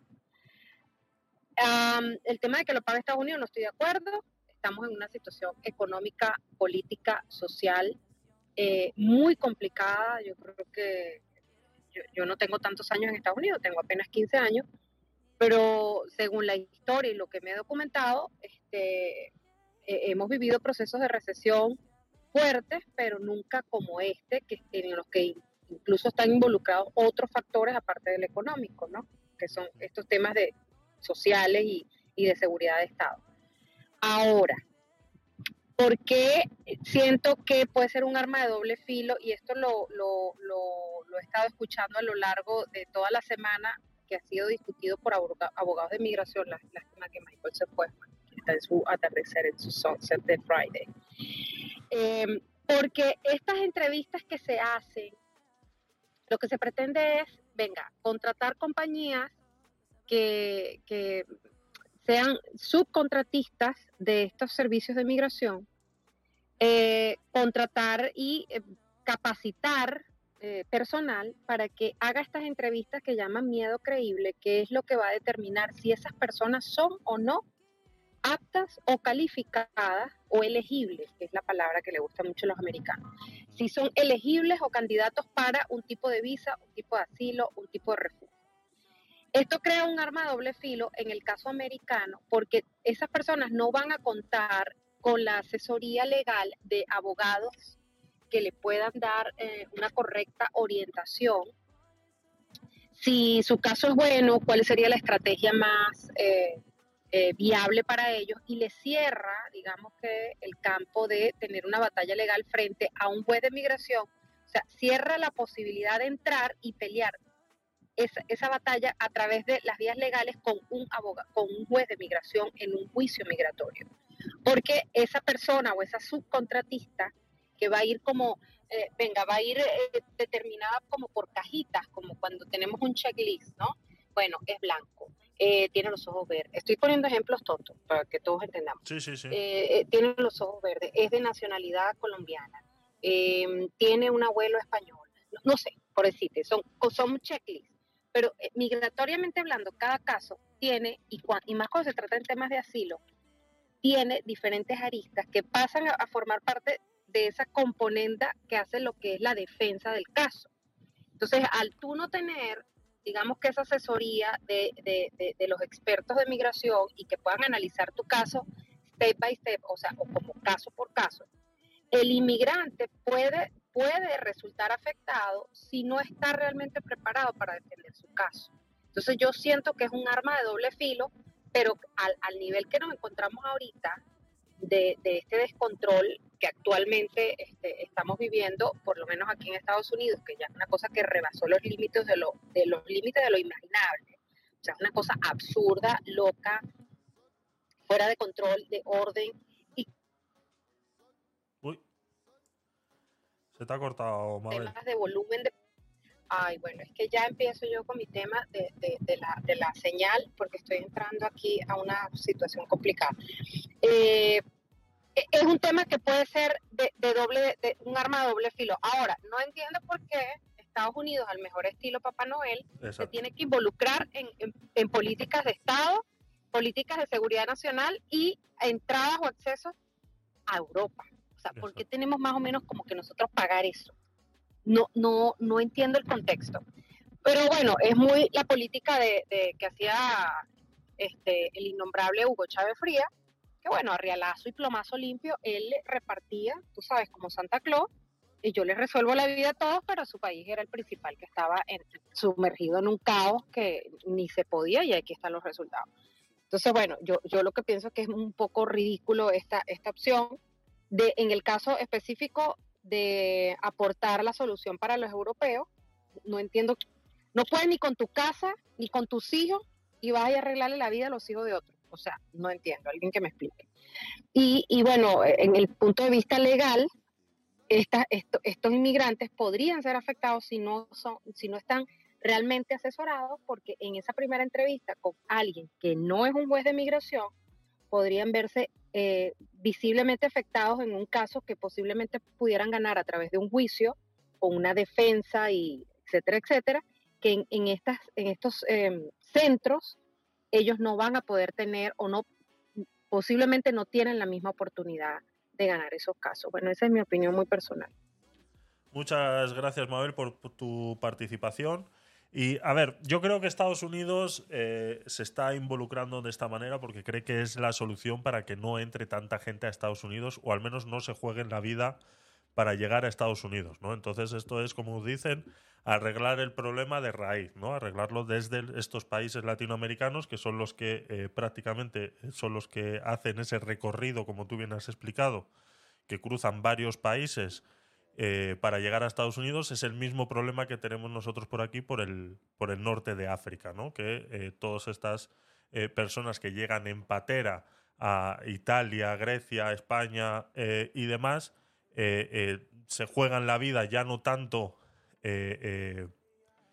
llegando a, a- a las costas, sino cuando ya están en las costas y cruzan en esas pateras, ¿no? Pero todo ese trayecto anterior que hacen, lo hacen también cruzando varios países, por los cuales uno de ellos es Marruecos y que hemos tratado ese tema aquí alguna vez, y que eh, Marruecos, pues fuera de que conoce y sabe que eh, estos inmigrantes no se van a quedar en Marruecos, pues dejan las fronteras abiertas, ¿no? Entonces, todos estos países latinoamericanos que saben que son países de paso para muchos de ellos, tampoco están haciendo nada para evitar esta inmigración y les están dejando pasar porque saben que ahí no se van a quedar, ¿no? Y que su fin mayor es llegar a Estados Unidos. Entonces, Estados Unidos lo que intenta con esto es eh, apalear esta decisión de estas eh, familias que, toman esta manera de arriesgarse la vida y querer llegar a Estados Unidos, pero eh, fuera de, la, de, todo lo que ellos estén intentando hacer, eh, quiero decir que esto ya existe. O sea, estos centros en, los países latinoamericanos ya existen y no necesitan ser pagados por Estados Unidos. ¿Por qué los va a subvencionar Estados Unidos? Porque vuelvo y repito, le conviene que toda esta inmigración se desvíe de alguna manera a otros países y que no solamente sean Estados Unidos. Porque si tú pones a un latinoamericano a tomar una decisión de sí, eh, o tú eres el que tiene que tomar una decisión a través de estas entrevistas, como bien ha explicado Mabel, de si es mejor que viaje a Estados Unidos o viaje a España, pues eh, tienes el primer, el 50% de la decisión ya está tomada por el simplemente hecho de hablar castellano. Entonces, por esa razón, ellos saben que la gran mayoría de esta inmigración puede ser desviada a España y por ende quieren eh, hacer uso de esta herramienta eh, subvencionando estos centros eh, eh, de inmigrantes en estos países. Pero que vuelvo y repito, estos centros ya existen. Eh, yo cuando estuve en Panamá y quise eh, hacer uso de mis, eh, de mis derechos para regresar a España, porque eh, yo fui como menor de edad, por ende yo hice todos mis estudios en Panamá y todo lo demás, y eh, yo podía haber regresado simplemente comprándome mi eh, boleto de avión y haberme presentado en España y ya está. Yo sé, soy español, por ende tengo, tengo ese derecho, pero yo tenía que viajar y tenía que viajar con la que en ese momento era mi esposa y eh, lo queríamos hacer de una manera eh, o al menos de otra manera, ¿no? Entonces fuimos a uno de estos centros eh, de inmigración y fue pues donde a través de sus abogados y, y demás pues nos pudieron orientar de las opciones que teníamos para hacer este, este viaje, ¿no? Y uno de ellos era incluso se nos eh, podía hasta pagar el viaje de, vuelta a España a través de estas eh, de estos centros de inmigrantes que son subvencionados por eh, entidades como ACNUR y otras relevantes de la ONU, como también otras asociaciones religiosas y demás, apoyan a estos, a estos centros. Por eso digo que no necesitan que Estados Unidos les ayude con este proceso, porque este proceso ya existe. Igual en algún país latinoamericano no está tan accesible o tal, eso ya sería un tema de propaganda o de orientar a estas personas de, eh, mejor manera, ¿no? Pero yo aquí lo que eh, quería comentar era eso. Creo que Estados Unidos no tiene por qué meterse en esto. Creo que Estados Unidos debería ahorrarse ese dinero y gastarlo en sus ciudadanos y preocuparse de realmente cómo está No, gestionando o- o en Ajá. o en alivianar sus propios sus propias oficinas migratorias dentro Eso de es. Estados Unidos que están sufriendo el peor colapso de la historia de América, de Estados Unidos. O sea, es una cosa que para que te den decisión de un asilo político se estima la respuesta en un periodo de 5 a 10 años si te va bien. Claro. Entonces tú quieres abrir otros centros en otros países, o sea, inviértele primero acá, desahoga acá, o inviértele, o- sí, siento que es una buena Se te corta, Mabel.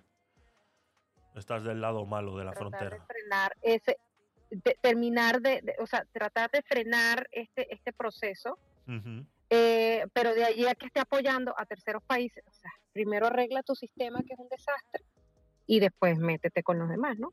Si te queda tiempo y dinero. Exactamente, exactamente. Completamente, completamente de acuerdo con eso que, que estás comentando. Y eh, prácticamente es eso, ¿no? Yo, eh, como digo, fuimos a ese, a ese centro y mm, el proceso que hicimos para volver a España eh, fue de mm, repatriación, que se llama. Es un proceso en el que incluso todo lo que yo haya trabajado en ese país computa eh, a través de estos convenios que ya existen con la gran mayoría de países latinoamericanos. Existen estos convenios de, que todo lo que tú hayas trabajado en tu país te compute dentro de este país, España, nuevo al que tú vas a llegar, eh, te compute incluso como, eh, eh, como que lo has trabajado y te computa como paro, incluso tal, incluso puedes llegar a este país recibiendo esa subvención de paro eh, durante los meses que te hubiera eh, tocado, porque te han computado todos esos años de trabajo en tu país, eh, te han computado, ¿no? Entonces, con esto quiero decir y repetir que todo esto ya existe, simplemente que las personas que realmente lo necesitan y, conocen, hacen uso de ello. ¿Cuál es el problema? Que estas personas a las cuales se llegan a tomar esta decisión de cruzar la frontera de esta manera con sus hijos en brazos, eh, la gran mayoría de las veces, si van a acceder a este proceso, eh, van a ser rechazados, porque no cumplen ni siquiera los requisitos básicos de eh, una inmigración controlada. ¿no? Hablamos de que dentro de estas entrevistas que te hacen en estos centros, pues está si eres una persona legible, así como Mabel lo ha llevado al absurdo de ojos azules y demás, es tan fácil como de qué trabajas, a qué estás apto y si en ese país hay escasez de ese, de ese, de ese trabajo. ¿no? Eh, sucedió hace muchos años atrás con el tema de la limpieza y vinieron muchos latinoamericanos a hacerse cargo de ese trabajo. Ha sucedido muchas veces también con el tema de la construcción y han venido muchos rumanos a hacerse cargo de ese trabajo. Y así, eh, es así, ¿no? Entonces, en estas entrevistas, cuando tú pasas por ese proceso, corres el riesgo de que te echen para atrás. Y tenlo por seguro que el 80% de esas personas que podemos ver en esta foto que tengo ahí puesta, que se van caminando con una mochila en la espalda, la mujer con el hijo en brazos, tenlo por seguro que, a no ser que sea por una ayuda humanitaria, estas personas no pasan ese filtro, ¿no? Por ende, eh, me parece también un vacío que no se está teniendo en cuenta y que Estados Unidos cree que lo puede solucionar eh, subvencionando estos centros y que no va a solucionar nada, porque ya los centros existen, pero el filtro mm, no lo puede pasar cualquiera. Entonces, por eso existe la inmigración ilegal. Y la inmigración ilegal es lo que hacen estas personas corriéndose, eh, eh, poniendo su vida en juego para cruzar a otro país, persiguiendo el sueño americano o el sueño europeo, como también pasa aquí. ¿no? Entonces, lastimosamente, no van a solucionar nada con este, con este problema. Joana, no sé si quieres eh, comentar algo. Bueno, yo voy un poco en la línea, eh, a grandes rasgos, lo que decía Mabel, ¿no? Que para empezar, a mí, a mí me choca bastante cuando hay eh, incursiones en la política migratoria de un país por parte de un tercero. En este caso, como no tiene que ser Estados Unidos, ¿no? Y nosotros transigimos. Que nos dice Estados Unidos que tal, nosotros para adelante. Que nos dice Estados Unidos que hagamos la genuflexión, nosotros hacemos la genuflexión. En fin, a mí este tipo de cosas no, no, no, no me gustan, me resultan incómodas en, en tanto en cuanto yo creo que vulneran la soberanía de mi país. En Europa tenemos una política migratoria concreta que, que soportamos precisamente aquí en España por la zona estratégica en la que estamos junto con Italia. Y me parece a mí que este ofrecimiento a Italia no se lo han hecho, ¿verdad? Porque yo sé lo que le iba a decir Meloni, que por aquí Claro. se va a Madrid. Exactamente. Exactamente. En vez de Madrid, por aquí se va a Milán, le iba a decir a Meloni. No sé, no sé. eh, la situación que tenemos nosotros eh, es bastante lastimosa, bastante complicada. Casi no podemos vivir los que ya estamos aquí, ya sean españoles o ya sean inmigrantes que están aquí con nosotros, como para andar haciendo encima este tráfico de personas de yo te mando tanto, tú me mandas tanto. Es que solamente esa idea de andar con ese tráfico de personas de yo te mando yo no sé qué y te doy pasta, es que eso me resulta hasta, hasta insultante como para, para, para un ser humano. ¿Sabes? Que yo tengo aquí 100 de yo no sé dónde que vienen, toma, te los paso para allá porque ya que hablan español los vais a entender mejor allí. No sé, es que a mí me repugna solamente esa idea, me repugna solamente esa idea. Y segundo, y no menos importante, eh, esa, esa injerencia, bajo mi punto de vista, completamente legítima por parte de, Estados Unidos en nuestra política migratoria. Pues no me parece bien. Nosotros deberíamos tener la nuestra, que ya la tenemos, que tenemos una política migratoria acordada a nivel europeo. eh, por eso somos la Unión Europea y tenemos esos acuerdos y bastante soportamos nosotros de gastos asociados a esto eh, que no lo soportan otros países de Europa como para encima también tener que asumir más problemas todavía que nos vengan derivados porque Estados Unidos lo dice. Pues a mí no me parece bien, sinceramente. Eh, completamente de acuerdo. Eh, solamente eh, yo es que ese punto de, de invasión que estáis viendo vosotros de Estados Unidos contra nuestra soberanía de elegir quién entra y quién no entra, yo creo que no, no está sucediendo. Ellos simplemente van a subvencionar estos centros en los países de origen pues para que tengan las herramientas con las cuales aplicar, ¿no? Por eso al final de la noticia dice que este, este acuerdo todavía no se ha llegado a cerrar y no se sabe realmente de qué cantidad de personas estamos hablando que pueden llegar a ser eh, eh, entrevistadas o que puedan entrar en este, en este filtro. Yo lo estoy viendo de esa manera, porque vuelvo y repito, que esto ya existe.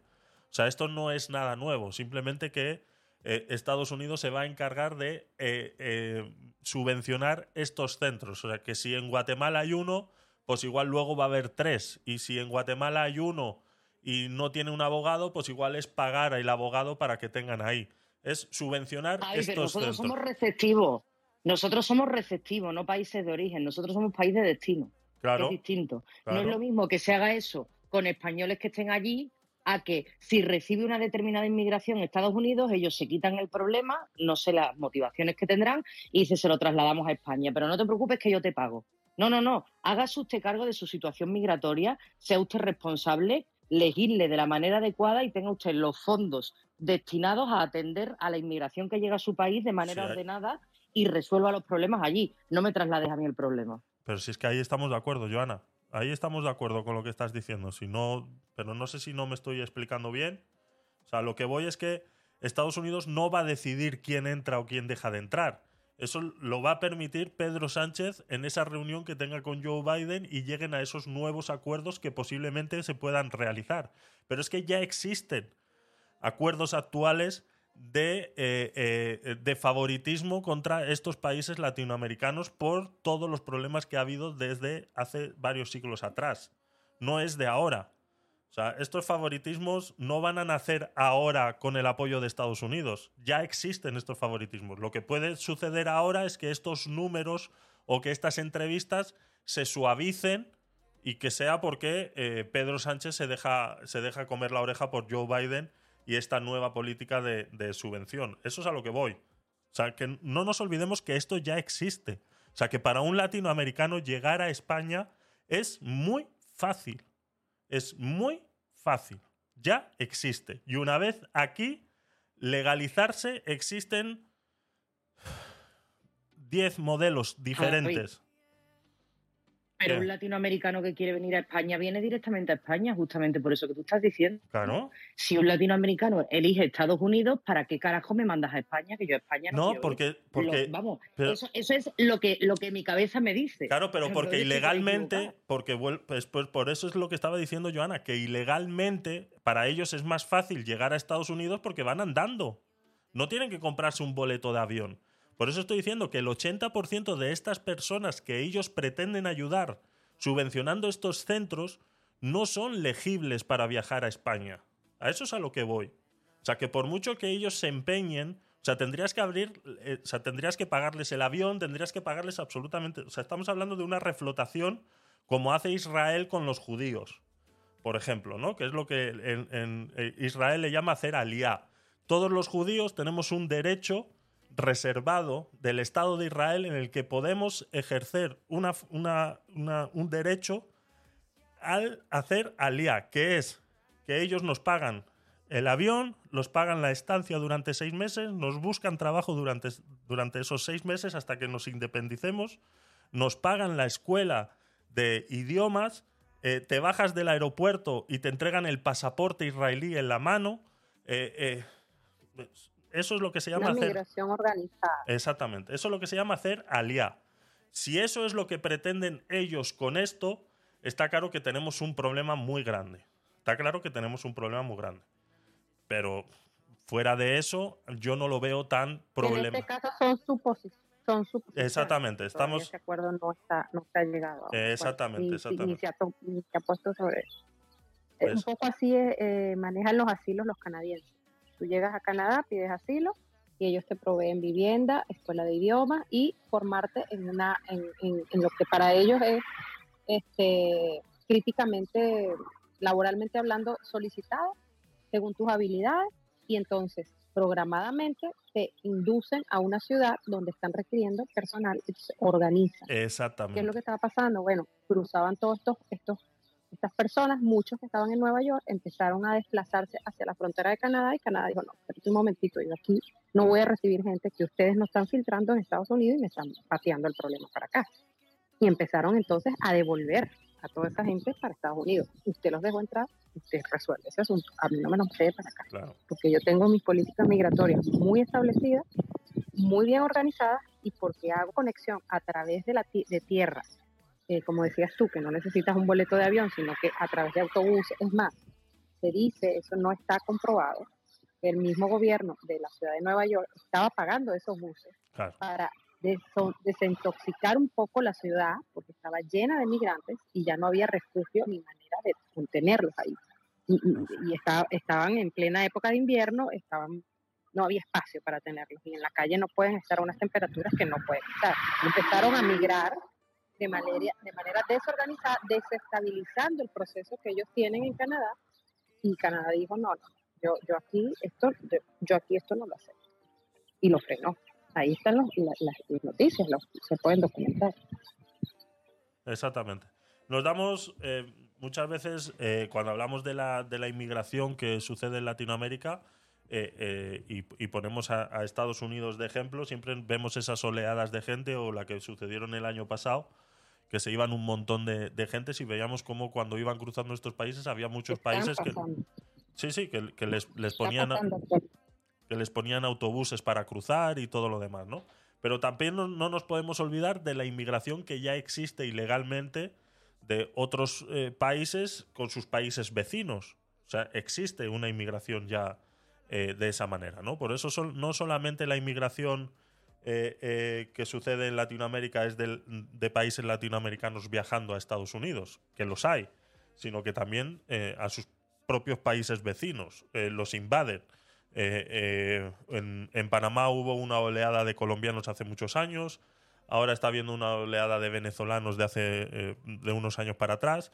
Y eso quieras o no, se nota, se nota. Entonces, existe. Entonces, o sea, no sé si, si, si me he explicado, eh, Joana, lo que, lo que quería lo que quería decir. Yo entiendo tu punto y entiendo que, que eso puede pasar. De momento no es, no es lo que están planteando, ¿no? Ellos van a eh, subvencionar los centros. Tú sabes también como yo, Javi, que lo que pida Estados Unidos, el gobierno actual Ya. se lo va a conceder.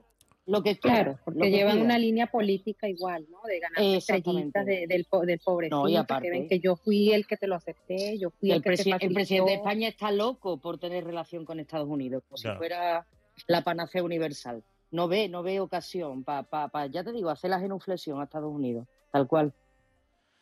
Bueno, vamos a ver, entiendo, sí, sí, estoy, si al fin y al cabo estoy de acuerdo contigo, lo sabes. Eh, entiendo lo que estás diciendo, entiendo que yo, eh, eh, Pedro Sánchez está por comerle la oreja a Joe Biden y viceversa. Entonces, está claro que todo eso puede pasar, ¿no? Esperemos que no, que no sea una reflotación de gente indiscriminadamente sin, sin, sin nada, porque si ya tenemos un montón de problemas, pues eh, eso nos puede plantear otros tantos, ¿no? Vamos a ver cómo evoluciona esa noticia, le intentaremos dar eh, seguimiento. Se supone que la reunión que tiene con Joe Biden es el 12 de mayo. Estamos a nada de que eso suceda, entonces eh, vamos a ver. Antes de Sí, irnos... Muy Ah, estratégico, porque, Javier, Sí. para cerrar el sí, sí, sí, sí, no, adelante, Mabel. este, la, reunión es, la, re- la reunión es el 12 de mayo y el 11 de mayo cierra definitivamente la frontera este, de los Estados Unidos y muy casual, ¿no? Yo no creo en las casualidades. Ya. Pero bueno, habrá que ver, hay que seguir la noticia. Está todo fríamente calculado, decía el chavo del 8, ¿no? Entonces, sí, es así. Eh, no, era el Chapulín Colorado, ¿no? El Chapulín Colorado que nos costaban con su astucia. Eso es, eso es, eso es. Eh, antes de irnos, eh, comentar la última hora que nos ha comentado Carla antes, de una gran explosión reportada en el parque industrial de Deer Park, que eh, casualmente pues es, es una zona relativamente cerca de donde vive Carla y nos estaba actualizando antes en el chat. Eh, lo voy a leer, eh, a ver si llego. Actualización, esto, estoy en la escena, mira tú. Tenemos corresponsal de última hora en escena.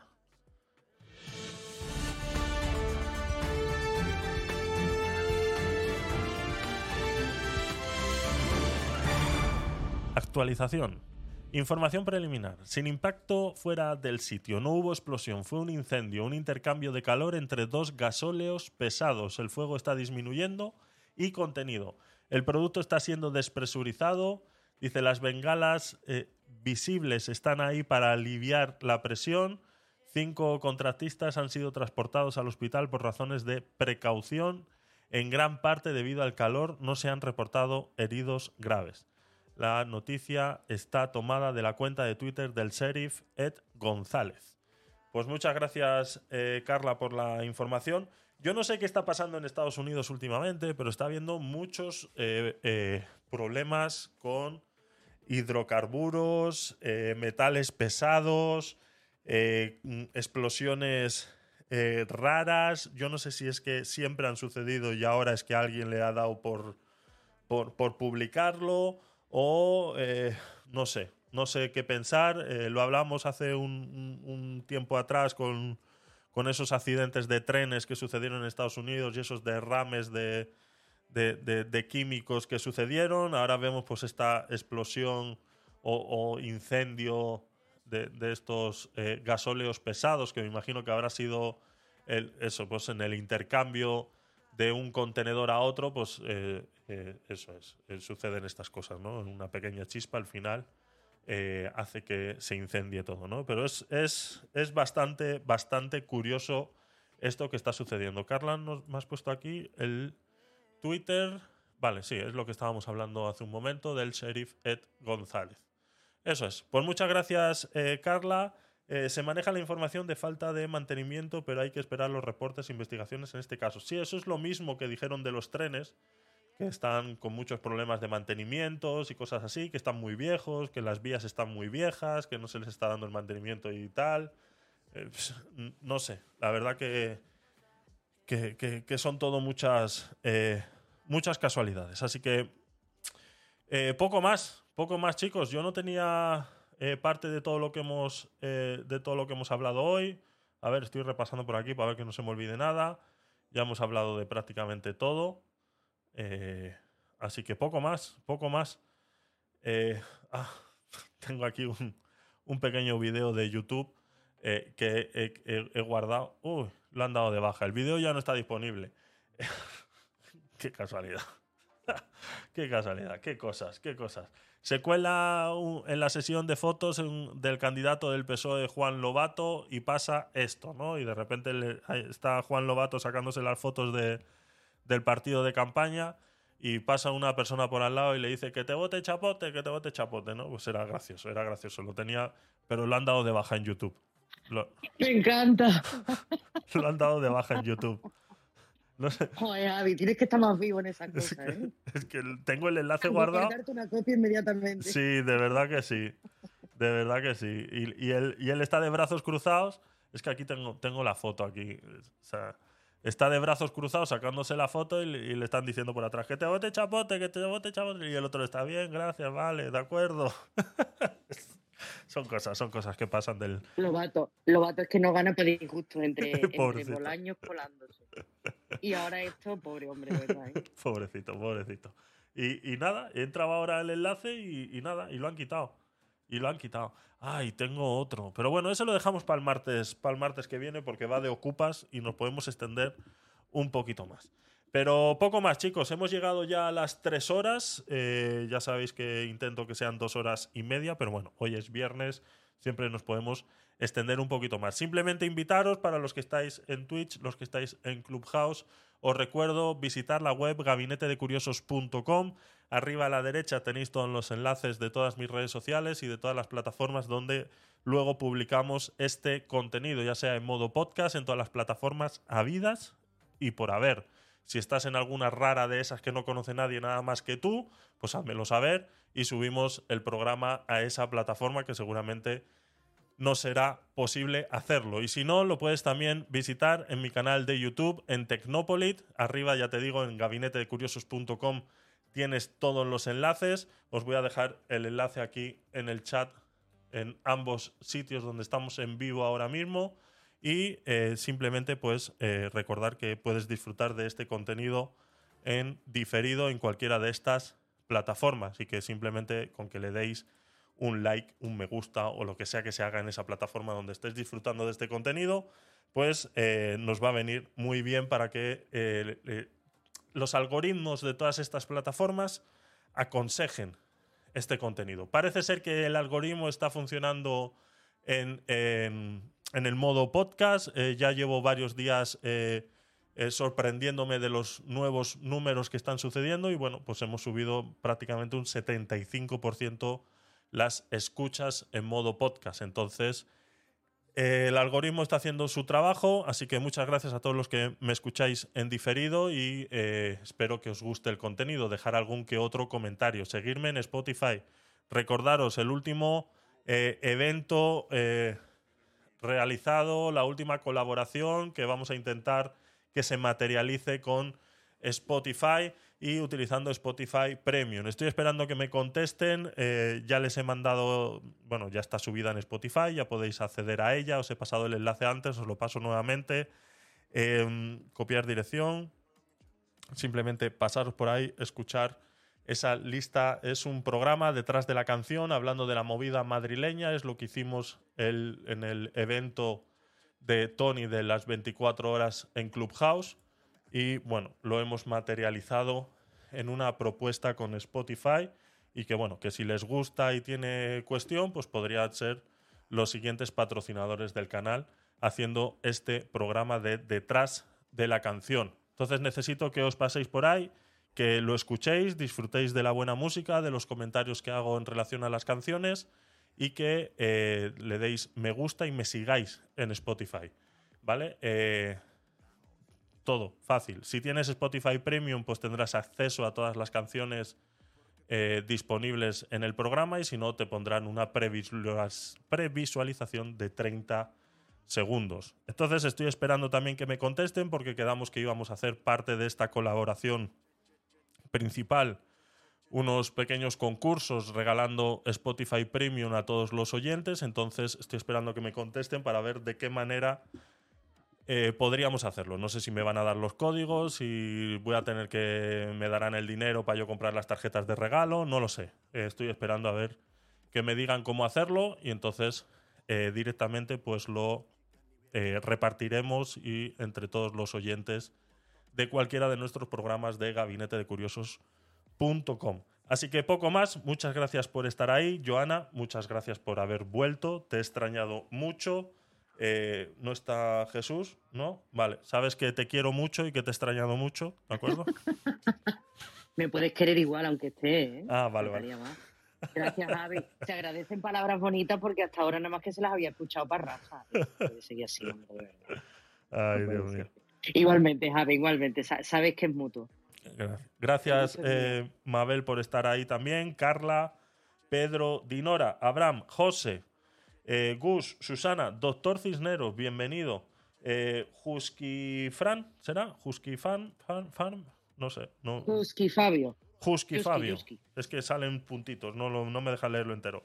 Y Felipe, gracias por estar ahí.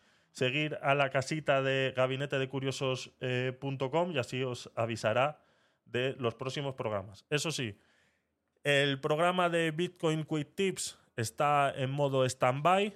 Vamos a darle una pequeña vuelta a ver cómo lo, cómo lo rehabilitamos para ver si, si seguimos con él o paramos otro ratito como hicimos en la temporada pasada. Y el que sí vamos a seguir va a ser el de Aguacate sin hueso este domingo a las doce y media hora española. Y vamos a ver un vídeo de un personaje que está dando de qué hablar en las redes sociales y que se jacta de eh, vivir de robar y de cobrar paguitas. Le han hecho una entrevista a un otro youtuber, pues bueno, que bueno, eh, fuera de quién es. eh, eh, es interesante de ver y cómo se jacta en las redes sociales de vivir de esta manera. Entonces vamos a ver ese vídeo y lo comentaremos el domingo en el Aguacate sin Hueso número 25 a las 12 y media hora española. Nos vamos con un poquitito de música antes de irnos y pues eso, a disfrutar del fin de semana. nada que hablar. Cupido, gracias por la vida que me quería estar. Pero mejor yo la rechazo que me va a matar. Ya. El último rey Cupido, juro que soy el que río. Trata a los otros como quiera que a ti te traten. Por eso es que te trato con desprecio y pecho frío. Yo te bloqueo de todo de lista, mamita, y te doy las gracias. Gracias a todos los que os habéis pasado también por Twitch, Azular, Rinocero Centosio, Eva, gracias por haber estado ahí.